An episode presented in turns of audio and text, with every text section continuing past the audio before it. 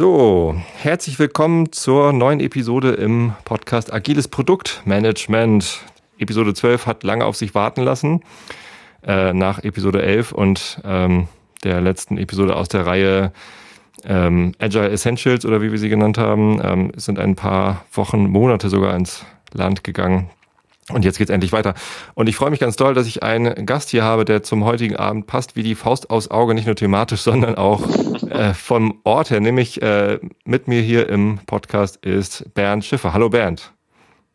Hallo Tobi. Hi. Genau, und es passt wie die Faust aufs Auge, denn äh, zurzeit, ich heute hier am, was ist denn heute, 25. März 2015, äh, spielt äh, Deutschland ein Testspiel gegen Australien im Herrenfußball. Und Bernd sitzt in Australien und ich hier in Deutschland. Ähm, und wir gucken beide nicht Fußball. Steht übrigens 1 zu 0 für Deutschland, aber das soll uns hier nicht weiter belasten. Mich belastet es. Ehrlich, ist das so? Verfolgst nein, du das? Nein, überhaupt nicht. Nein, nein, nein, nein, nein. Also ich habe es auch gar, ich, ich wusste es gar nicht. Du hast es mir gerade eben erst erzählt und ich hatte nur gehört, dass es so ist. Äh, dass irgendwann das Spiel wo kommt, aber ich wusste gar nicht, dass es jetzt genau ist zu dieser Zeit. Also das ist schon ziemlich cool. Der Herr Reus ja. hat ein Tor geschossen. Es ist mir auch erst heute Morgen ähm, aufgefallen, dass sich das zeitlich überschneidet, ähm, soll aber eigentlich ja gar nicht unser Thema sein, denn unser Thema heute ist Scaling Agile. Bernd und ich haben uns vor längerer Zeit schon mal, wann haben wir eigentlich angefangen darüber zu sprechen? Ich glaube im Oktober oder so, ne? Ja, Oktober. Letzten Jahres. Ja. 2014, ähm, hatten wir so die Idee, man könnte ja mal wieder eine etwas ausführlichere Episode zum Thema agiles Produktmanagement machen, die auch wieder ein bisschen über den Tellerrand hinausschaut. Ähm, Leute, die hier schon länger zuhören, zum Beispiel ab Episode 1, die kennen Bernd auch schon, du warst nämlich schon mal da, gemeinsam mit deiner Ehefrau Vicky. Mhm. Ähm, aber vielleicht für die Leute, die diese Episode noch nicht gehört haben, magst du uns ganz kurz sagen, wer du bist und was du machst? Ja, ich bin äh, Aquila Coach, Trainer und Berater in Melbourne, Australien. Bin da Ende 2012 hin ausgewandert sozusagen und äh, habe keine Pläne wieder zurückzukommen. ähm, aber auch keine Pläne hier zu bleiben. Also wir lassen uns gerade so treiben und äh, schauen, was passiert. Ähm, ja, ähm, habe ziemlich lange ähm, bei IT Agile in Deutschland ist das ja vielleicht dem einen oder anderen bekannt äh, gearbeitet ähm, und war, bevor ich ähm, agiler Coach geworden bin, ähm, war ich Entwickler und habe da alles Mögliche ähm, im Sinne von Extreme Programming gemacht, also testgetriebene Entwicklung, Refactoring, äh, Pair Programming etc. Und ja, und seit 2001 ähm, hat mich so das agile Fieber gepackt und das habe ich halt so weit ausgebaut, dass ich davon lebe und das äh, ein Großteil meines Lebens auch ist. Und ja, das, das wäre ich. Mhm, und Genau, du hast also einen technischen Hintergrund, genau wie ich. Wir waren mhm. beide Entwickler.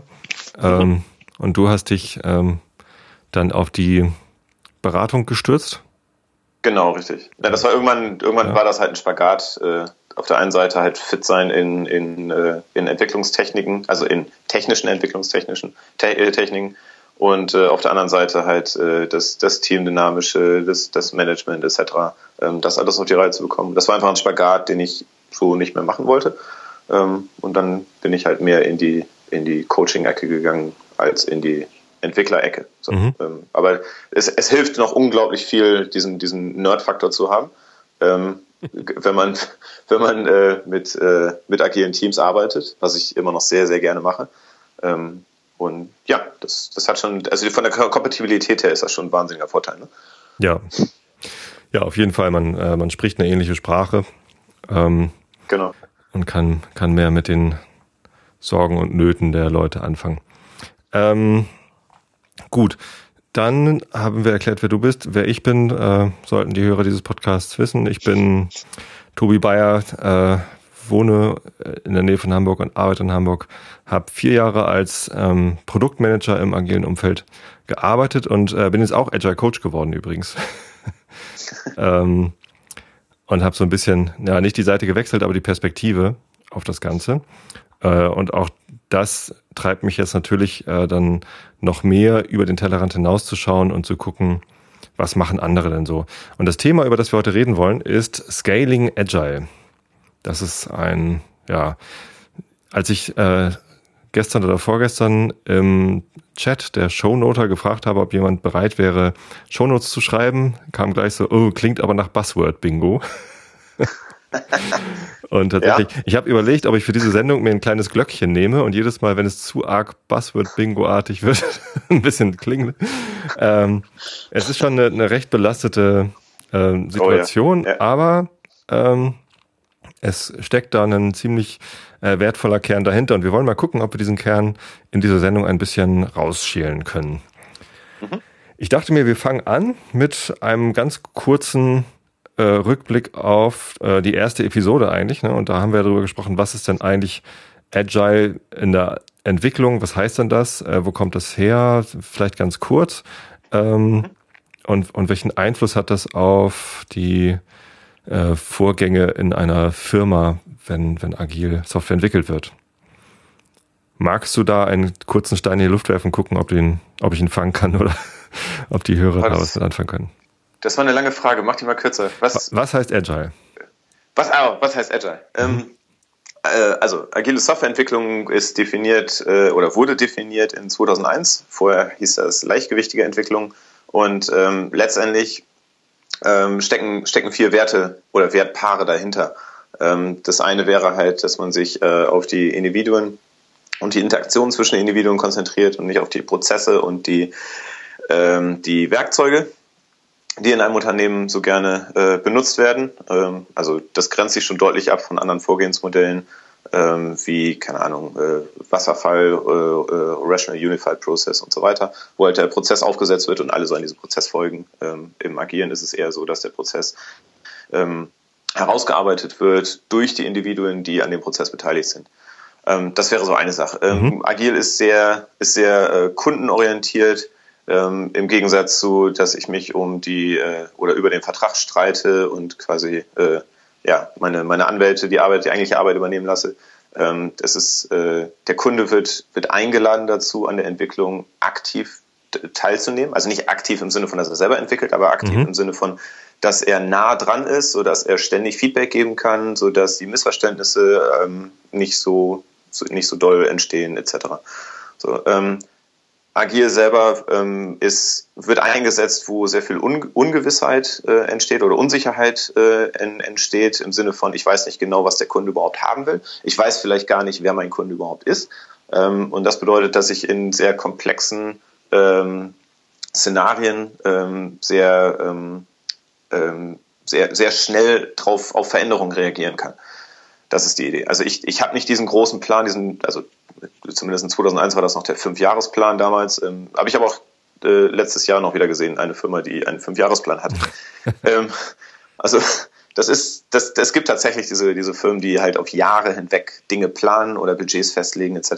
Ähm, und das, das äh, Agile ist halt äh, deutlich anders in dem Sinne, als dass ich halt flexibel oder sehr viel flexibler auf etwas äh, reagieren kann äh, und nicht eben auf Jahre hinweg auf, auf einen Plan mich eingeschossen äh, oder einschießen musste und dann äh, feststellen muss, dass es in, keine Ahnung, in sieben Jahren dann doch nicht geklappt hat oder so. Ja, das ist doch ähm, eine, eine, sehr schöne ja. Erklärung. Ähm, vor allem gefällt mir daran, äh, dass wir kein Wort über Scrum oder Kanban oder sonst irgendwas äh, verloren haben. also noch hat das Buzzword Bingo nicht zugeschlagen. Ähm, mal gucken, ob wir das äh, weiterhin durchhalten. Ja, jetzt habe ich es ja aber gesagt. Ähm, ja, wollte ich gerade sagen, jetzt musst du es auch erklären. Jetzt oder? muss ich selber klingeln. äh, was ist Scrum und was ist Kanban? Wir können ja eine eigene, ein eigenes Deutschland-Australien-Spiel machen. Also ich schreibe die Buzzwords auf, die ich von dir höre und du die von mir und danach vielleicht, vielleicht kann Australiens Ehre dann im Fußball wieder rausholen hier. Ich weiß nicht. Ja, dies ist ja die erste ähm, Episode. Oh, es steht 1-1. Oh, ehrlich? Ja. das ist ja cool. Okay, ja, weil ich Scrum gesagt habe, so wahrscheinlich. Ähm, ja. Sehr schön. Burns flankt, Treusi lässt es krachen, sagt der Kicker. Okay. Ähm, ja, also Scrum ist ja ein äh, Vorgehensmodell, zumindest ein Rahmenwerk dazu, äh, dass es Teams ermöglicht, ähm, einen äh, agilen Prozess zu entwickeln und setzt dafür ein paar, ähm, ein paar Rahmenbedingungen, zum Beispiel, dass es äh, eine feste Iterationslänge gibt und äh, am Ende einer jeden Iteration soll ein potential, potentially, äh, potentially shippable Increment stehen. Also ein, mhm. ein potenziell auslieferbares Produktinkrement, ein Teil, das dem Kunden in die Hand gegeben werden kann, um zu, äh, um ihm quasi einen Wert zu schaffen. Äh, gleichzeitig aber auch, um zu lernen, ob das denn der richtige Wert ist, der dort er erzeugt wird, beziehungsweise das richtige Produkt gebaut wird. Also kontinuierliches Lernen äh, ist Teil dessen. Es gibt ein paar Rollen, die definiert werden. Entwicklungsteam ist die offensichtliche Rolle. Äh, wenn man Software baut, braucht man ein Entwicklungsteam. Da sagt Scrum allerdings auch schon, es soll cross-funktional sein. Also ähm, soll nicht ein äh, Programmiererteam und ein Testerteam und ein, ähm, ein Datenbankteam geben, die sich dann äh, jeweils gegenseitig die Bälle zuschieben, sondern alle Funktionen, die gebraucht werden, um die Software zu entwickeln, sollen möglichst dicht beieinander und in einem Team sitzen. Dann ist äh, beschrieben die Rolle des Scrum Masters. Klingt wie ein Chef oder wie ein Erleuchteter. Äh, aber eigentlich ist es der, der dem Team hilft, äh, sich im Prozess ständig zu verbessern, äh, also auch am Prozess zu arbeiten und das Team darin unterstützt, Hindernisse, die das Team stören, äh, schneller zu werden, aus dem Weg zu räumen. Ähm, ja, und dazu bekommt der Scrum Master halt ein paar Werkzeuge. Erstmal noch ein, ähm, eine Beschreibung, wie so ein typischer Iterationsablauf stattfindet, dass es quasi ähm, eine, eine Sprintplanung gibt, ähm, in der die dritte Rolle, nämlich der Product Owner, ähm, die derzeit wichtigsten Themen aus seinem ähm, ja, aus seiner Liste an Dingen, die getan werden sollen, um ein Produkt zu bauen, äh, nennen wir es mal Backlog, ähm, dem Team vorstellen kann und sagen kann, hier, äh, das wäre dann bitte das nächste, was ich mir äh, wünschen würde. Und das Team wählt sich aus diesem Backlog die Sachen eben raus. Ähm, dann wird der Sprint durchgeführt, quasi die Entwicklungsarbeit äh, selbst organisiert durch das Team organisiert und am Ende der Iteration steht äh, erstens ein Sprint Review Meeting, eine Vorstellung des Teams, was es denn im Sprint geschafft hat, für den Product Owner, aber auch möglicherweise für den Kunden oder oder andere Stakeholder, sowie dann eine Retrospektive am Ende einer jeden Iteration oder zumindest auch regelmäßig, in der der Scrum Master ähm, aus dem Team quasi herauskitzelt, was denn so die heißesten Themen sind, an denen man arbeiten möchte, um den Prozess zu verbessern. Und dann werden dort Maßnahmen beschlossen, um Teamregeln neu aufzustellen, neu zu definieren oder ja, einmal Maßnahmen zu beschließen, die man vornehmen möchte, um sich zu verbessern. Klingt nach einer guten Zusammenfassung. Das ist dann Scrum. Da gibt es noch verschiedene andere Sachen. Kanban zum Beispiel, ähm, müssen wir jetzt aber gar nicht so im Detail drauf eingehen. Da gibt es halt so verschiedene Vorgehensmodelle, die einem helfen sollen, agil zu arbeiten. Genau. Ja. So viel zu agil, oder? Ja, also das ist, das ist so die Grund, also wenn wir über Skalierung sprechen wollen, dann wäre das so die, äh, die Basis davon. Richtig. Und warum wollen wir über, Skal äh, über Skalierung sprechen? Weil das, was ich eben besprochen habe, genau für ein Team funktioniert. Ne? Das heißt, wenn man ähm, entweder eine kleine Firma ist, die nur aus einem Team besteht, oder halt innerhalb einer Firma ein Team hat, das an einer Sache arbeitet, dann mag das so ganz gut funktionieren. Es gibt einen Product Owner, der allein verantwortlich ist für den Business-Erfolg äh, des Produkts es gibt ein Entwicklungsteam, das irgendwie crossfunktional aufgestellt ist und irgendwie die gesamte Entwicklungsarbeit leisten kann. Und es gibt einen Scrum Master, der alle dabei unterstützt, ihre Arbeit ständig zu verbessern.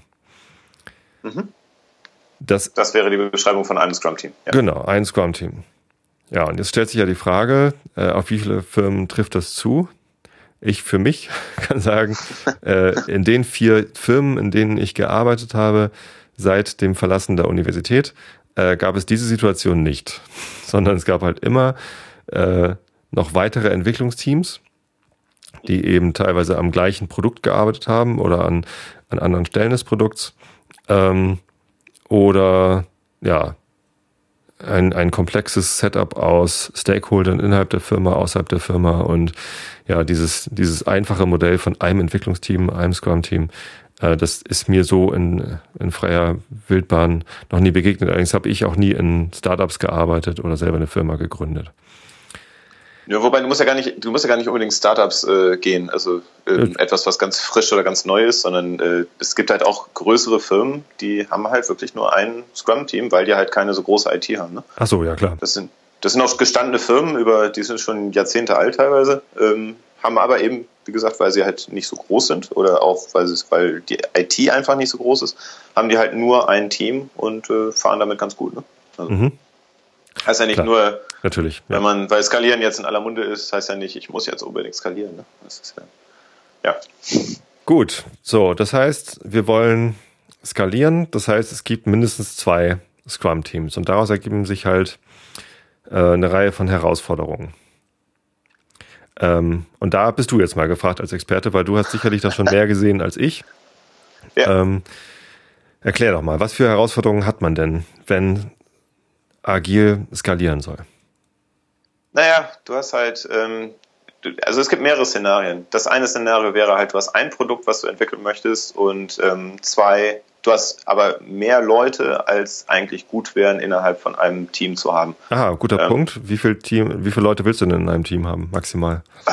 Es ist, es ist extrem schwammig. Ähm, es gibt keine genauen Angaben. Also wenn du zum Beispiel, wenn du zum Beispiel auf Scrum schaust oder so, Scrum sagt in dem, in dem eigentlichen Entwicklerteam, wobei Entwickler nicht bedeutet Softwareentwickler, sondern Produktentwickler.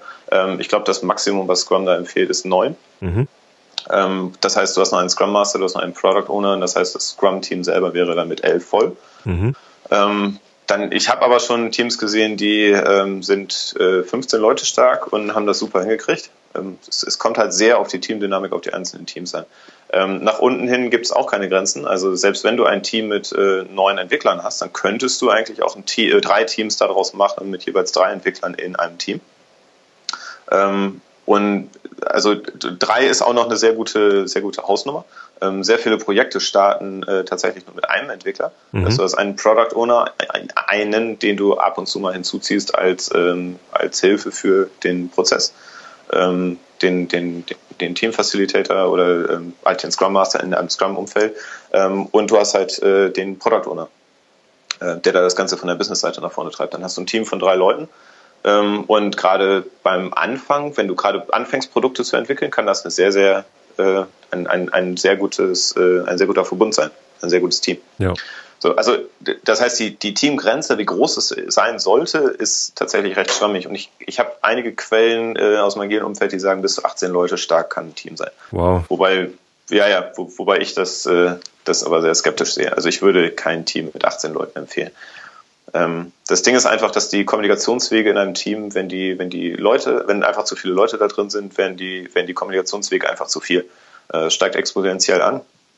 Und ähm, du, du, hast, äh, du hast locker mehrere hundert äh, Kommunikationswege zwischen den einzelnen ähm, äh, Entwicklern, wenn du ein Team hast mit mehr als äh, mit zehn Leuten.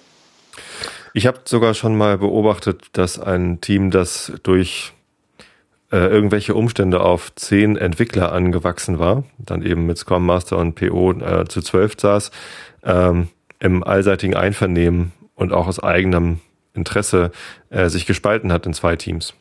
Ja.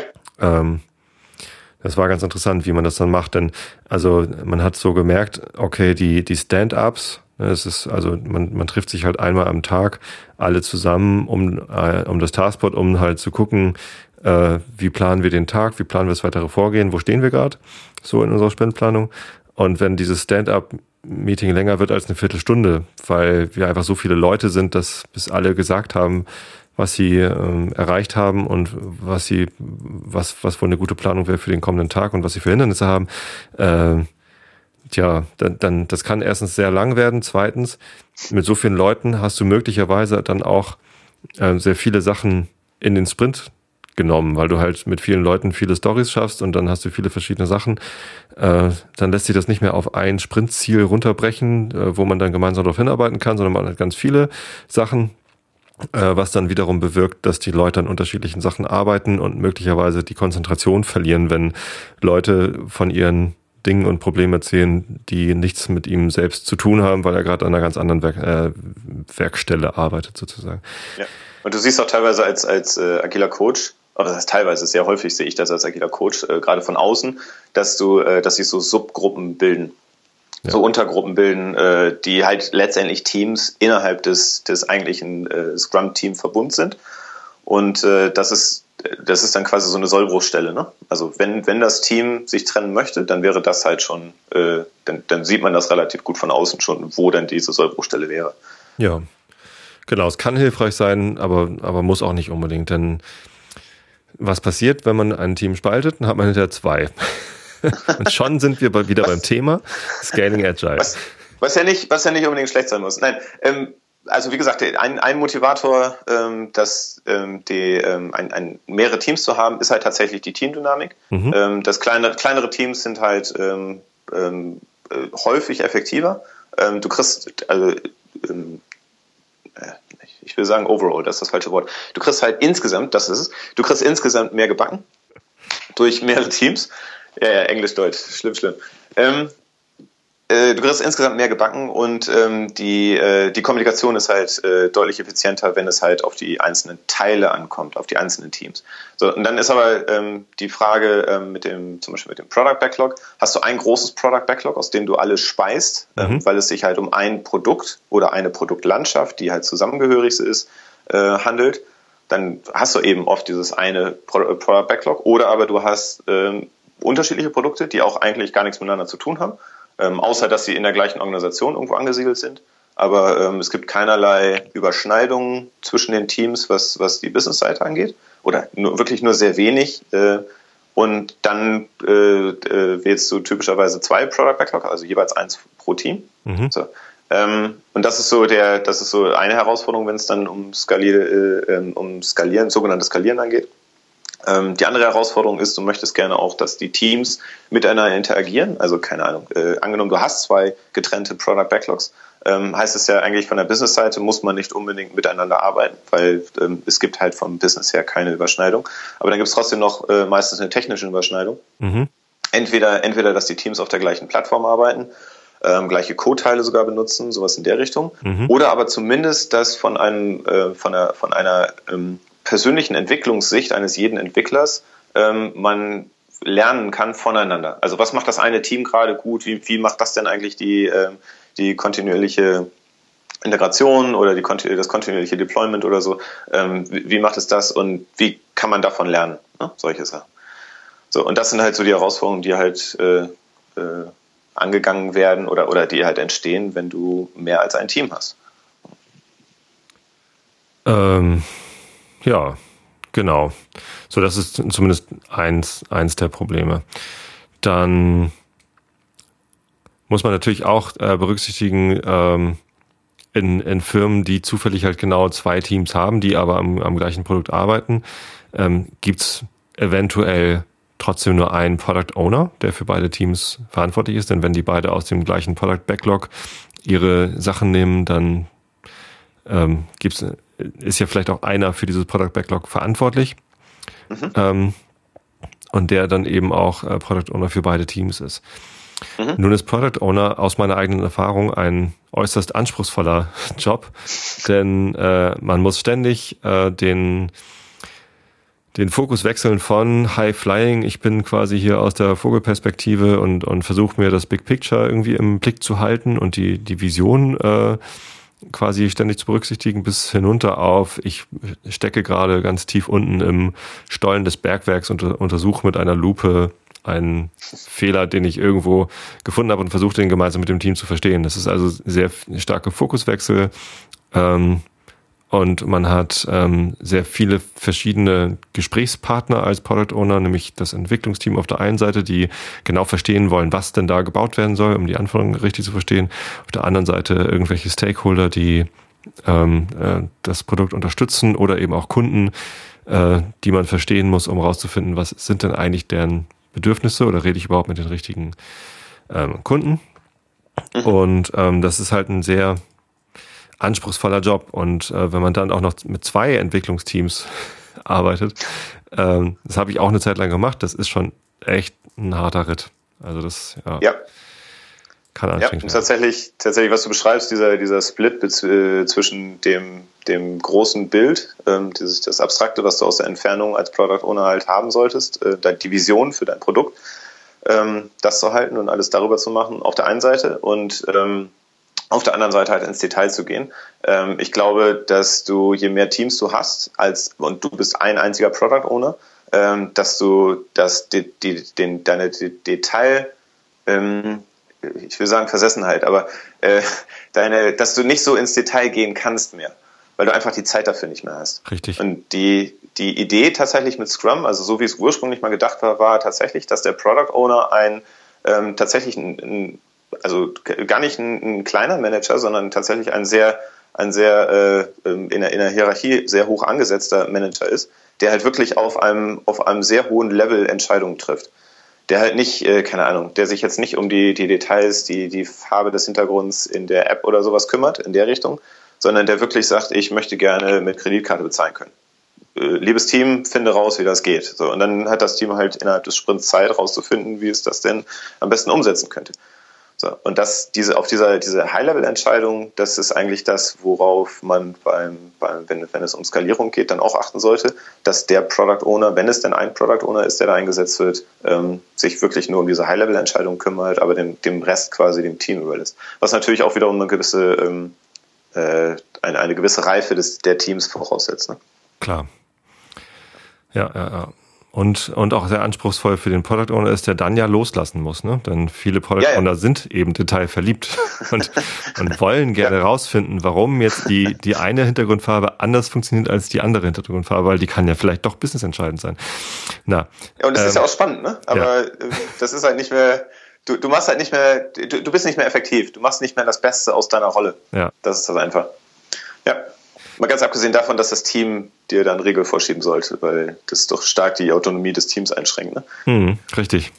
Ja. Naja. naja, wobei, also Hintergrundfarbe ist jetzt nochmal ein spezielles Thema. Dafür gibt es dann ja vielleicht auch noch einen Interaction Designer, der, der weiß, warum bestimmte Farben besser funktionieren oder nicht oder gegebenenfalls einen AB-Test durchführt oder was weiß ich. Ja, genau, aber, aber ja. beides Interaction Designer und AB-Test würde ich im Entwicklungsteam sehen, nicht auf der Seite des Product Owners. Ne? Ja, Delegieren ist das Stichwort da. Also zu lernen, lernen zu delegieren ist das A und O dann als Product Owner. Richtig. Gut. Ähm, aber das ist erst der Anfang der Skalierung, ne? dass man irgendwie sagt, aus einem Team macht zwei und dann habe ich zwei und muss überlegen, ob ich ein Product Owner bin oder zwei. Ähm, wo geht's denn weiter mit der Skalierung? Was ist der nächste naja, Schritt sozusagen? Naja, also ich meine, Skalierung bedeutet ja, wenn man das so mal aus dem Geometrischen rausnimmt, äh, dann bedeutet ja Skalieren, dass du, du hast ein Objekt, das du quasi, ähm, ja, ähm, bildlich gesprochen, du bläst es auf, ähm, die Proportionen sind alle noch die gleichen und du hast nachher etwas Größeres als das, was, was ursprünglich mal da gewesen ist. Mhm. Und so wie du, so wie du jetzt ähm, die, dein, deine Interviewfragen aufgebaut hast, ähm, hast du das ja auch sehr schön demonstriert. Ne? Also es fängt halt an mit, was ist denn überhaupt agil? Was, was ist denn das, was wir wie wir das benutzen wollen. Und äh, Agil sagt halt, also die, die meisten ähm, agilen Methoden äh, und Agil selbst ist sehr, ähm, sehr teamverliebt. Also sagen halt immer, ne, du solltest halt ein Team haben und das hast du auch sehr schön beschrieben mit Scrum. So, und dann hast du halt ein Team und dann hast du halt gefragt, was machst du denn, wenn du dann zwei Teams hast und wie kommt man denn überhaupt zu zwei Teams hin? Wir haben das ja auch besprochen mit Teilen und weiß nicht was. Ähm, und das machst du halt weiter. Ne? Also diese, diese, diese Zellteilung ähm, erfolgt halt, äh, das ist halt ein Modell, wie du halt äh, ähm, zu, zu einer Teamlandschaft kommst. Ähm, wenn du, wenn du, wenn du richtig große Unternehmen hast, also diese, diese Big Corporates, ist Big Corporate ein Buzzword? Ich glaube. okay. Mal, hat Deutschland ähm, also, ein Tor geschossen? Daran können wir es festhalten. ich, ich guck mal eben. Moment. Ja, Tito? 1 zu 2. Oh, Ach nee, Australien ich, führt. Oh Mist, ich muss ein Buzzword benutzt haben, aus Versehen. Das ist ja da. Kann damit hätte ich jetzt nicht gerechnet. Was geht da denn ab? Sehr Mann, schön. Mann. Okay, gut. Nicht ablenken lassen hier. Ähm, Nein, das, das, das Ding ist, du hast halt irgendwann kommst du halt äh, wie auch immer, und dieses wie auch immer ist sehr spannend, wie du dann dahin kommst, ähm, tatsächlich über, das, also über so einen evolutionären Prozess, also entweder Zellteilung oder du nimmst halt ein Team nach dem anderen hinzu. Ne? So, ähm, oder aber du hast halt diesen, diesen großen Blueprint und stülpst den quasi über deine Organisation. Also das sind so die beiden, äh, das Evolutionäre und das, äh, ich, ich, ich will sagen kreationistische, aber du weißt, was ich meine, ne? Also dieses. Darüber äh, wollte ich, ich, aber auch noch reden. Es gibt ja diese also, zwei Entwicklungsgenesen von agilen äh, Organisationen. Ja, ja. Entweder sie wächst und wird dadurch agil, äh, oder, oder behält Agilität und, und entwickelt sich ein ja. neues Modell. Ähm, Äh, oder aber es gibt die Organisation schon und sie ist vorher nicht agil und, und führt dann agiles Denken und agile Methoden ein. Ja, aber auch selbst, selbst bei diesem Einführen gibt es ja auch noch zwei unterschiedliche. Aber äh, können wir gleich drüber reden. Ah, richtig, stimmt, ja, gut. Holen wir gleich nach. Nein, aber der, der Punkt ist einfach, dass Skalieren bedeutet halt, du, irgendwann in einer Organisation kommst du halt an einem, kommst du an einem Punkt, wo du halt nicht mehr nur ein Team hast, ein agiles Team oder nicht mehr nur zwei, sondern wenn agil erfolgreich ist in der Organisation, dann spricht eigentlich nichts dagegen, ähm, das mit mehreren Teams zu machen, wenn die Teams denn das auch machen wollen, etc. So, ähm, und dann hast du irgendwann eine Teamlandschaft. Und Teamlandschaft kann halt sein, keine Ahnung, äh, also ich habe Kunden im Moment, ähm, das sind jetzt nicht die ganz großen äh, Firmen, aber ähm, selbst kleinere Kunden oder mittelständische Unternehmen, sagen wir so, ähm, können locker 10, 20 äh, Teams haben.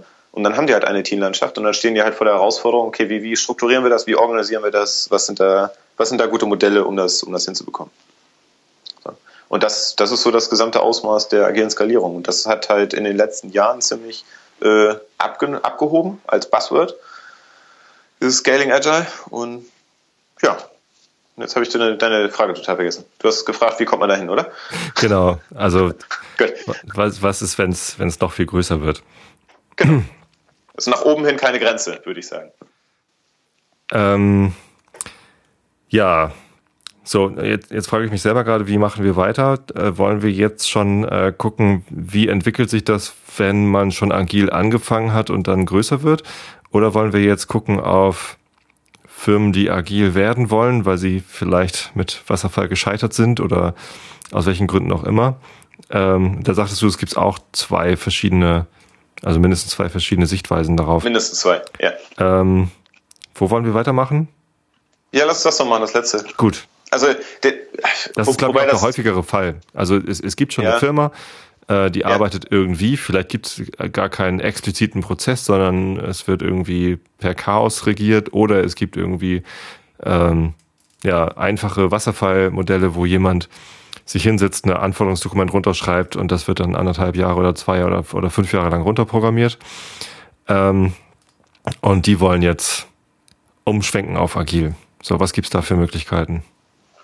Also der, der, einer der typischsten Schritte ist, ähm, also es gibt zwei große Bewegungen quasi, ähm, die, die konträr zueinander stehen. Das eine ähm, wäre halt der agile Pilot, der sogenannte. Ähm, und das andere wäre halt die flächendeckende Einführung von Agil. Okay. Ähm, der, der agile Pilot ist letztendlich etwas, ähm, oder ist vergleichbar mit, okay, ich, ich möchte halt eine, eine kleine Keimzelle haben und von der soll dann alles ausgehen. Mhm. Und das wäre dann der evolutionäre Schritt. Das heißt, du, du ähm, also mal, ab, mal nimm mal ein Beispiel. Du hast eine Organisation, 20 Teams mhm. und äh, da, du hast auch tatsächlich schon Teams. Also das ist schon eine, eine große Voraussetzung. Ne? Ja. Also du hast nicht nur einfach, du hast nicht nur einfach eine Hierarchie, sondern du hast tatsächlich Leute, die als Team arbeiten. Äh, also eine Gruppe mit einem gemeinsamen Ziel. Das wäre die Definition von einem von einem Team. Mhm. Ähm, bedeutet, du hast nicht nur Einzelkämpfer, die in der Hierarchie aufgehängt sind, die alle ihren Job machen und wo ein äh, Manager irgendwo in der Mitte der Hierarchie halt die äh, einzelnen Aufgaben verteilt und quasi das Reporting nur zu diesem Manager geht. Das wäre halt eben nicht ein Team. So, und da, da fängt es halt schon an, äh, spannend zu werden im Sinne von, äh, okay, von wegen agil ausrollen oder agil einführen, wie machen wir denn das am besten? So, ähm, einführen klingt. Ähm, ähm, okay. Ähm, ähm, äh, tatsächlich geht es ja auch ohne Teams, ne? dass man sagt, äh, es gibt vielleicht, also es gibt ja auch so Firmen, die haben einen großen Entwicklerpool äh, oder ja. eine große Anzahl von Entwicklern und einen Haufen von Produktmanagern und die suchen sich dann äh, für, ja, oh, für jede Aufgabe, suchen die sich einen Entwickler, den sie dazu verhaften, jetzt ihren Kram äh, ja. zu, zu entwickeln. Ja, das ist halt die, das ist auch das die, die typische, typische Projekt, oder nicht typisch, aber eine sehr häufig gesehene Projektlandschaft. Ne? Ja, genau. Also du hast, du hast halt, du, du bist halt projektbasiert, nicht teambasiert. Mhm. Bedeutet, äh, wann immer, wann immer ein neues Projekt kommt oder so, keine Ahnung, ich brauche jetzt äh, drei Leute für neun Monate für dieses Projekt. So, ähm, die meisten Leute in diesen Organisationen sind in mehreren Projekten gleichzeitig verhaftet. Ähm, also, keine Ahnung, äh, fünf bis zwanzig Projekte ist so äh, das, was ich gehört habe, was, was äh, einige Leute machen müssen wobei äh, die halt ihre Zeit wahnsinnig äh, unterteilen müssen oder aufteilen müssen zwischen den einzelnen Projekten. Ähm, und auch da kann man ja agile Keimzellen haben, dass man sagt, okay, wir nehmen jetzt einfach fünf Entwickler oder fünf Entwickler finden sich zusammen und sagen, hey, wir sind jetzt mal ein Team und versuchen mal unsere Pro mhm. Projekte gemeinsam zu machen oder ein Projekt gemeinsam zu machen. Weil genau, richtig. Geht ja auch. So, also entweder du hast schon Teams oder du hast mhm. keine Teams. Wenn du keine Teams hast, musst du erstmal überhaupt ein Team finden. Genau. Ähm, wenn du, wenn du schon Teams hast, dann äh, nimmst du eins daraus. Und wenn ich sage, nimmst du eins daraus, meine bevorzugte Art und Weise wäre, ähm, stell einer, stell allen Teams, wenn möglich, äh, mindestens aber eine Handvoll Teams, stell denen vor, was agil ist, was es, was es für sie bedeuten könnte, was es verändern könnte. Mhm. Also, wie, also agil ist ja kein Selbstzweck. Agil ist ja, ähm, du, du, du willst ja, keine Ahnung, äh, flexibler zum Beispiel oder, oder schneller auf, auf Kundenwünsche reagieren. Du möchtest schneller liefern können, du möchtest gerne die Qualität steigern, etc. Das sind alles so Sachen, wo du sagen würdest, okay, dafür würde ich gerne agil einsetzen. Richtig. Also diese Vorteile stellst du halt vor mhm. ähm, und dann hoffentlich ist ein Team so begeistert davon und sagt, ja, Mensch, das, äh, also ja, das würden wir gerne mal ausprobieren. Ne? Was machst du, wenn ähm, zwei Teams so begeistert sind? Dann, also wenn, wenn, wenn ich da gerade in Charge bin, äh, dann würde ich die beiden zusammenbringen, mhm. die beiden Teams, und äh, ähm, die beiden austüfteln lassen, wer von euch wäre denn besser geeignet oder wo glaubt ihr denn, äh, ähm, würde, es, äh, würde es am sinnvollsten eingesetzt werden, um so mal ein Experiment zu machen, im Sinne von, würde Agil bei euch passen oder nicht. Am besten gleich das mit der Begründung, warum nur ein Team loslaufen kann und mit einem Plan, wann das zweite Team auch mitmachen kann. Ja, ja, klar, natürlich, klar. So, ähm, und die, diese agilen Piloten, also da kann man auch viel falsch machen äh, bei diesen agilen Piloten. Äh, zum Beispiel, wenn es, wenn wenn, wenn es, also normalerweise müsste ein, ein oder muss ein Manager dabei sein, ein, ein ranghoher Manager, der sogenannte Sponsor, ähm, weil einer muss, heißt, muss, muss Budget dafür haben, muss Geld dafür haben, äh, um das ganze Experiment zu finanzieren. Ähm, aber auch es sollte jemand sein, der so ranghoch ist, dass wenn irgendwo Druck von außen kommt, ähm, aus welchem Grund auch immer, ähm, und das agile, das agile Team nicht so nicht in Ruhe gelassen wird, sagen wir es mal so, das kann zum Beispiel von anderen Managern sein, die ähm, dann, keine Ahnung, für ihr Projekt genau diese eine Person aus diesem agilen Team brauchen, jetzt sofort, und der muss mitkommen. Und mhm. dann ist es gut, wenn man einen Sponsor hat, der sich dafür vorstellen kann und sagen kann, ja, Moment mal, nee, nee, also lass uns das mal klären. Ne? So, und der geht dann weg mit dem anderen Manager und dann hat man halt das agile Team wieder seine Ruhe. Also dieser ranghohe Manager, dieser Sponsor ist halt wichtig zu haben. Mhm. Ähm, oh, jetzt habe ich Faden verloren. Was wollte ich damit sagen? Der Sponsor. Wie, wie wir den ähm, agilen Piloten zum Erfolg führen. Ja, genau, richtig. So. Und dieser, dieser, dieser Sponsor, weil das ja eben auch sein Geld ist, was da drin steckt, der hat ja natürlich auch ein Interesse daran, dass äh, dabei was rauskommt. Ja. So, ähm, wenn, wenn ich als agiler Coach gerufen werde, um dabei zu helfen, so einen agilen Piloten aufzusetzen, dann sehe ich das als Experiment. Und der, das, was dabei rauskommt, ist für mich, für mich ist es, äh, ist es tatsächlich nicht, nicht so entscheidend, ob agil funktioniert hat oder nicht, sondern für mich ist entscheidend, dass die Firma danach eine Entscheidung treffen kann. Entweder agil hat funktioniert, super klasse, was waren die Gründe dafür, wie hat es funktioniert, wie können wir das dann weitermachen, wenn wir das weitermachen wollen, oder wenn es nicht funktioniert hat, was waren die Gründe dafür, was lernen wir daraus. So, also das heißt, äh, ergebnisoffenes äh, Experiment. Das ist das, was ich versuche aufzusetzen. Gut. Der Sponsor hat da typischerweise eine, ähm, einen, anderen, äh, einen anderen Blickwinkel drauf. Der möchte das gerne zum Erfolg führen der möchte gerne etwas vorzeigen, weil er das Ganze auch angestoßen hat. Es hat Geld gekostet hier und was haben wir jetzt davon? Und ne, das, das ist das Ergebnis und das Ergebnis sollte positiv sein. Ähm, Manager wollen immer erfolgreich sein. Natürlich. So, ähm, und das ist auch verständlich. Ne? So, ähm, ja. was, was dann aber dazu führen kann, dass er, und da ist der ist einer der größten Fehler, was, was man machen kann mit einem agil Piloten, dass man halt das, da ein Team schon auswählt, was jetzt schon gut läuft mhm. was jetzt schon sehr lange zusammen ist und wo, wo nur gute Leute drin sind. Oder also wenn man, wenn man dieses, äh, wenn man kein, keine Teams hat und man hat nur diesen Projektpool, dass man aus diesem Projektpool, diesem, diesem, diesem Mitarbeiterpool ähm, sich, ähm, sich nur die besten Leute raussucht. Mhm. Und ähm, es, ist, es ist sehr schwer, ähm, etwas nicht gut zu machen, wenn man ausschließlich sehr gute Leute drin hat im Team. Also das, ja, das äh, lässt sich der Erfolg ja. schwer messen. Da kann man eigentlich nur scheitern. so, so ungefähr, ne? So, also wenn man scheitert, dann sagt man, wow, okay, also selbst mit den Leuten hat es nicht geklappt, dann hat man, dann könnte man tatsächlich noch was draus lernen. ähm, ja, aber wenn es erfolgreich ist, dann, okay, woran hat es denn jetzt gelegen? Hat das denn daran gelegen, dass wir jetzt, äh, dass wir auf Agil umgeschwenkt sind? Oder hat das daran gelegen, dass die Leute einfach so verdammt gut sind? Also die hätten wahrscheinlich auch mit Wasserfall was Gutes hingekriegt, so ungefähr, weißt du? Das, und das äh, weiß ich nicht, ne? Aber das eben ist, ist schwer dann daraus zu lesen. Also das ist einer der Gefahren mit den agilen Piloten. Also was man eigentlich haben möchte, ist ein, ein Durchschnittsteam. Äh, eins, was nicht besonders gut ist, eins, was nicht besonders schlecht ist, ähm, eins, wo nicht die absoluten Überflieger mit drin sind, aber auch nicht eins, wo, ähm, keine Ahnung, die, die, die sogenannten ja. die, Genau, richtig. So, ähm, so das, also so ein Team möchte man gerne haben. So, ähm, naja.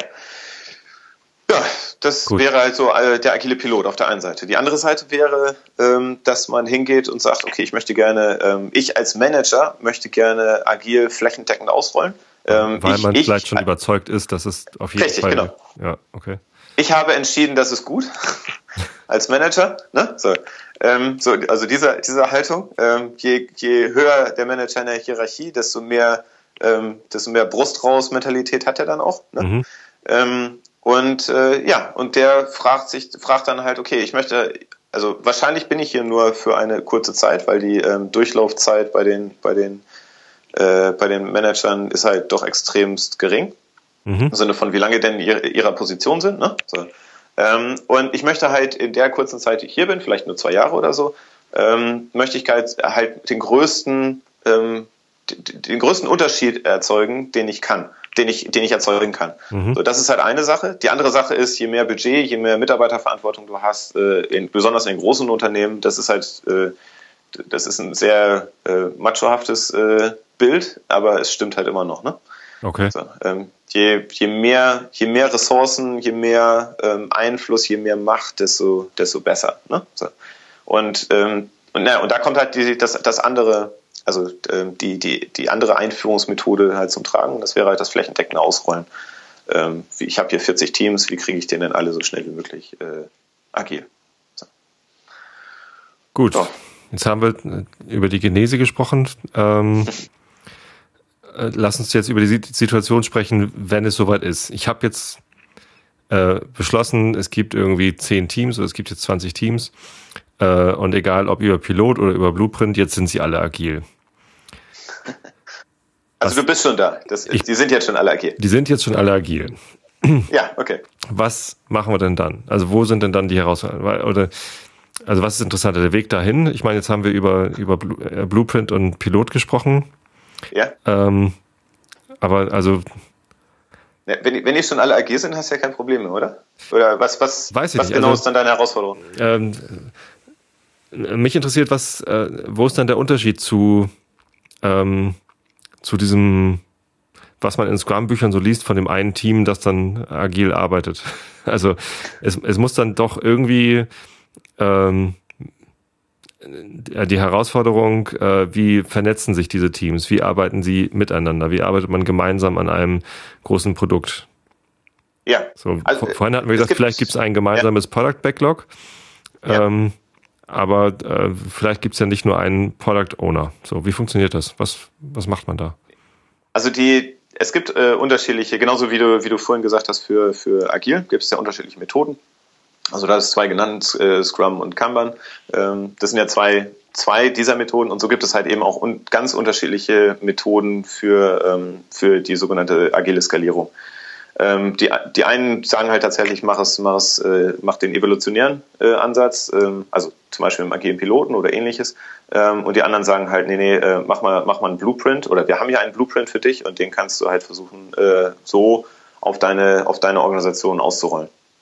So, je nachdem, welche Methode wir uns da angucken, hast du eben ganz unterschiedliche Antworten für, ähm, sollte ich einen Product Backlog haben oder sollte ich mehrere haben oder sollte ich, äh, wie, wie sollte ich das denn strukturieren? Und ja, also je nachdem, auf welche, auf was man da guckt, ganz unterschiedliche Antworten.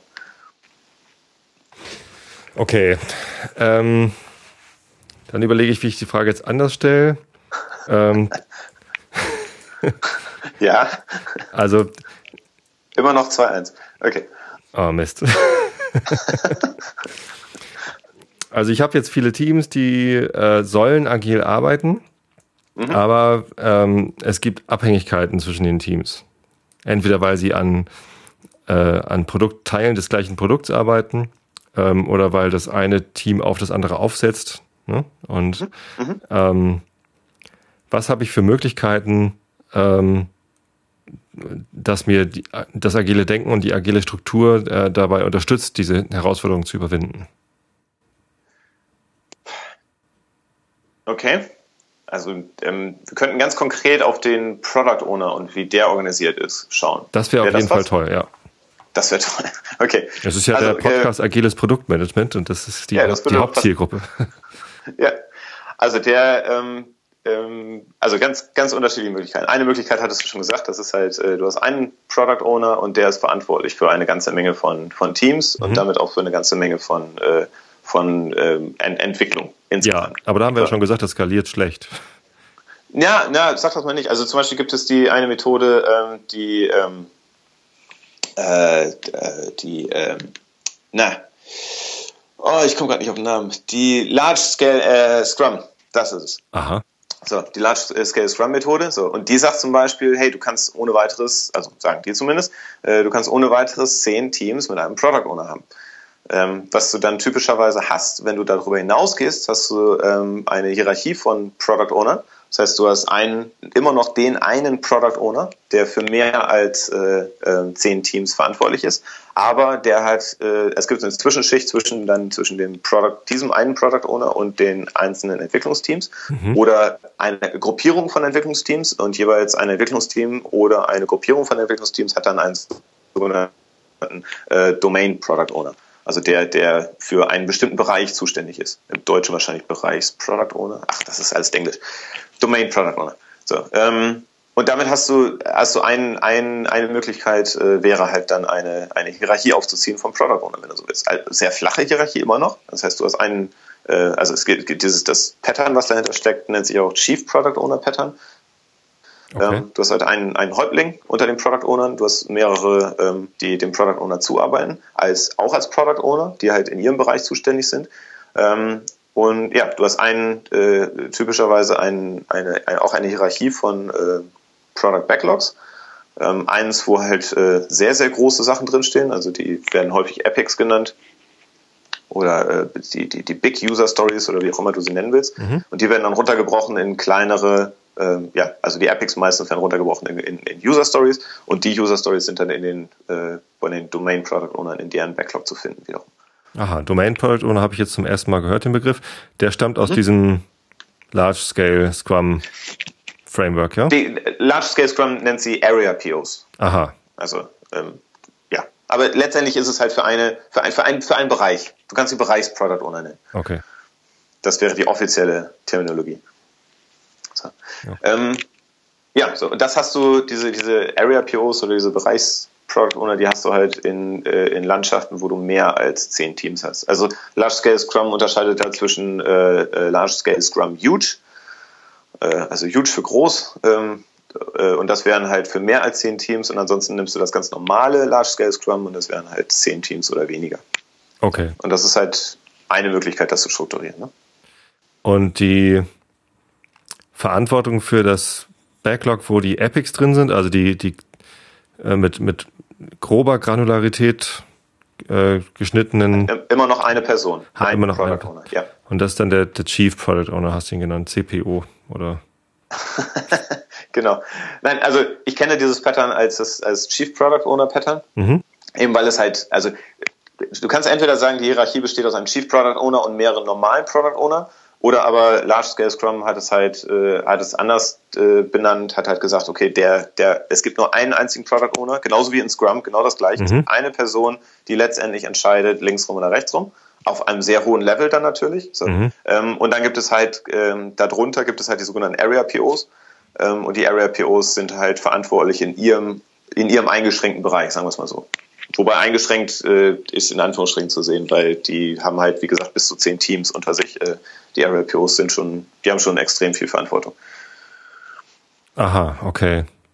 Ja. Und ja, gut, da, da ist natürlich dann die Herausforderung an die einzelnen Leute dieser Produktorganisation, auf welcher Ebene auch immer sie sind, dass sie rausfinden müssen, auf welche Granularität darf ich denn arbeiten, soll ich denn arbeiten, wo ist denn meine Verantwortung? Ja, der, mhm. der oberste Product Owner, der halt die Gesamtverantwortung trägt, der muss dann wahrscheinlich aufpassen, dass die Bereichsproduct Owner oder die Product Owner in den Teams überhaupt noch genügend Freiheit haben, irgendwas zu entscheiden. Denn ähm, sonst funktioniert es ja nicht. Also wenn, wenn der Product Owner, der mit dem Team zusammenarbeitet, äh, wenn, wenn der eigentlich nur noch so ein, so ein Durchlauferhitzer ist für die Stories, die er von oben rein bekommt, ähm, dann, dann hilft das ja dem Team nicht mehr. Ne? Weil wenn, wenn, wenn dieser Product Owner nichts entscheiden kann und nichts priorisieren kann, da bin ähm, ich völlig bei dir. Trägt, Aber ich, trägt ich, er ja die Verantwortung nicht mit und, und kann dann wahrscheinlich auch die, die Vision des, des Gesamtprodukts nicht wirklich runterbrechen auf seinen Bereich und ähm, mhm. dann auch das Team nicht wirklich mitnehmen, oder? Ja, ne, bin ich völlig bei dir. Ähm, ist das ein Problem, das du häufiger beobachtest oder ist das jetzt irgendwie völlig aus der Luft gegriffen? Ich beobachte das häufiger tatsächlich in, in, in sehr viel kleineren Konstellationen. Das sind normalerweise Firmen, die ähm, noch in den noch in den Anfängen stecken, was, was agil angeht. Ähm, die, also das ganz Typische ist halt, ähm, du hast halt pro forma, ja, du hast einen PO eingesetzt, ähm, der, aber tatsächlich hast du noch ähm, hierarchisch, hierarchisch über dem PO angesiedelt einen, äh, nenn ihn Product Manager oder nenn ihn nenne ihn generell Manager. So, ähm, der Manager ist der eigentliche, der ähm, erzählt, wohin das Team gehen soll. Also der macht genau das, was ein Product Owner machen sollte, nämlich sagt links rum, rechts rum, aber gibt sich nicht mit den Details ab. Ähm, und der Product Owner dann übernimmt nur quasi die, ähm, das, was dieser Manager ihm sagt und äh, arbeitet es im Detail aus. So, ähm, und dieser, also das sehe ich sehr häufig in, in, in äh, Firmen, die agil noch nicht so weit sind. Ähm, wenn du tatsächlich ein, diese, diese Konstellation zwischen Chief PO, PO und Team hast, dann hat der PO normalerweise mehr als ein Team.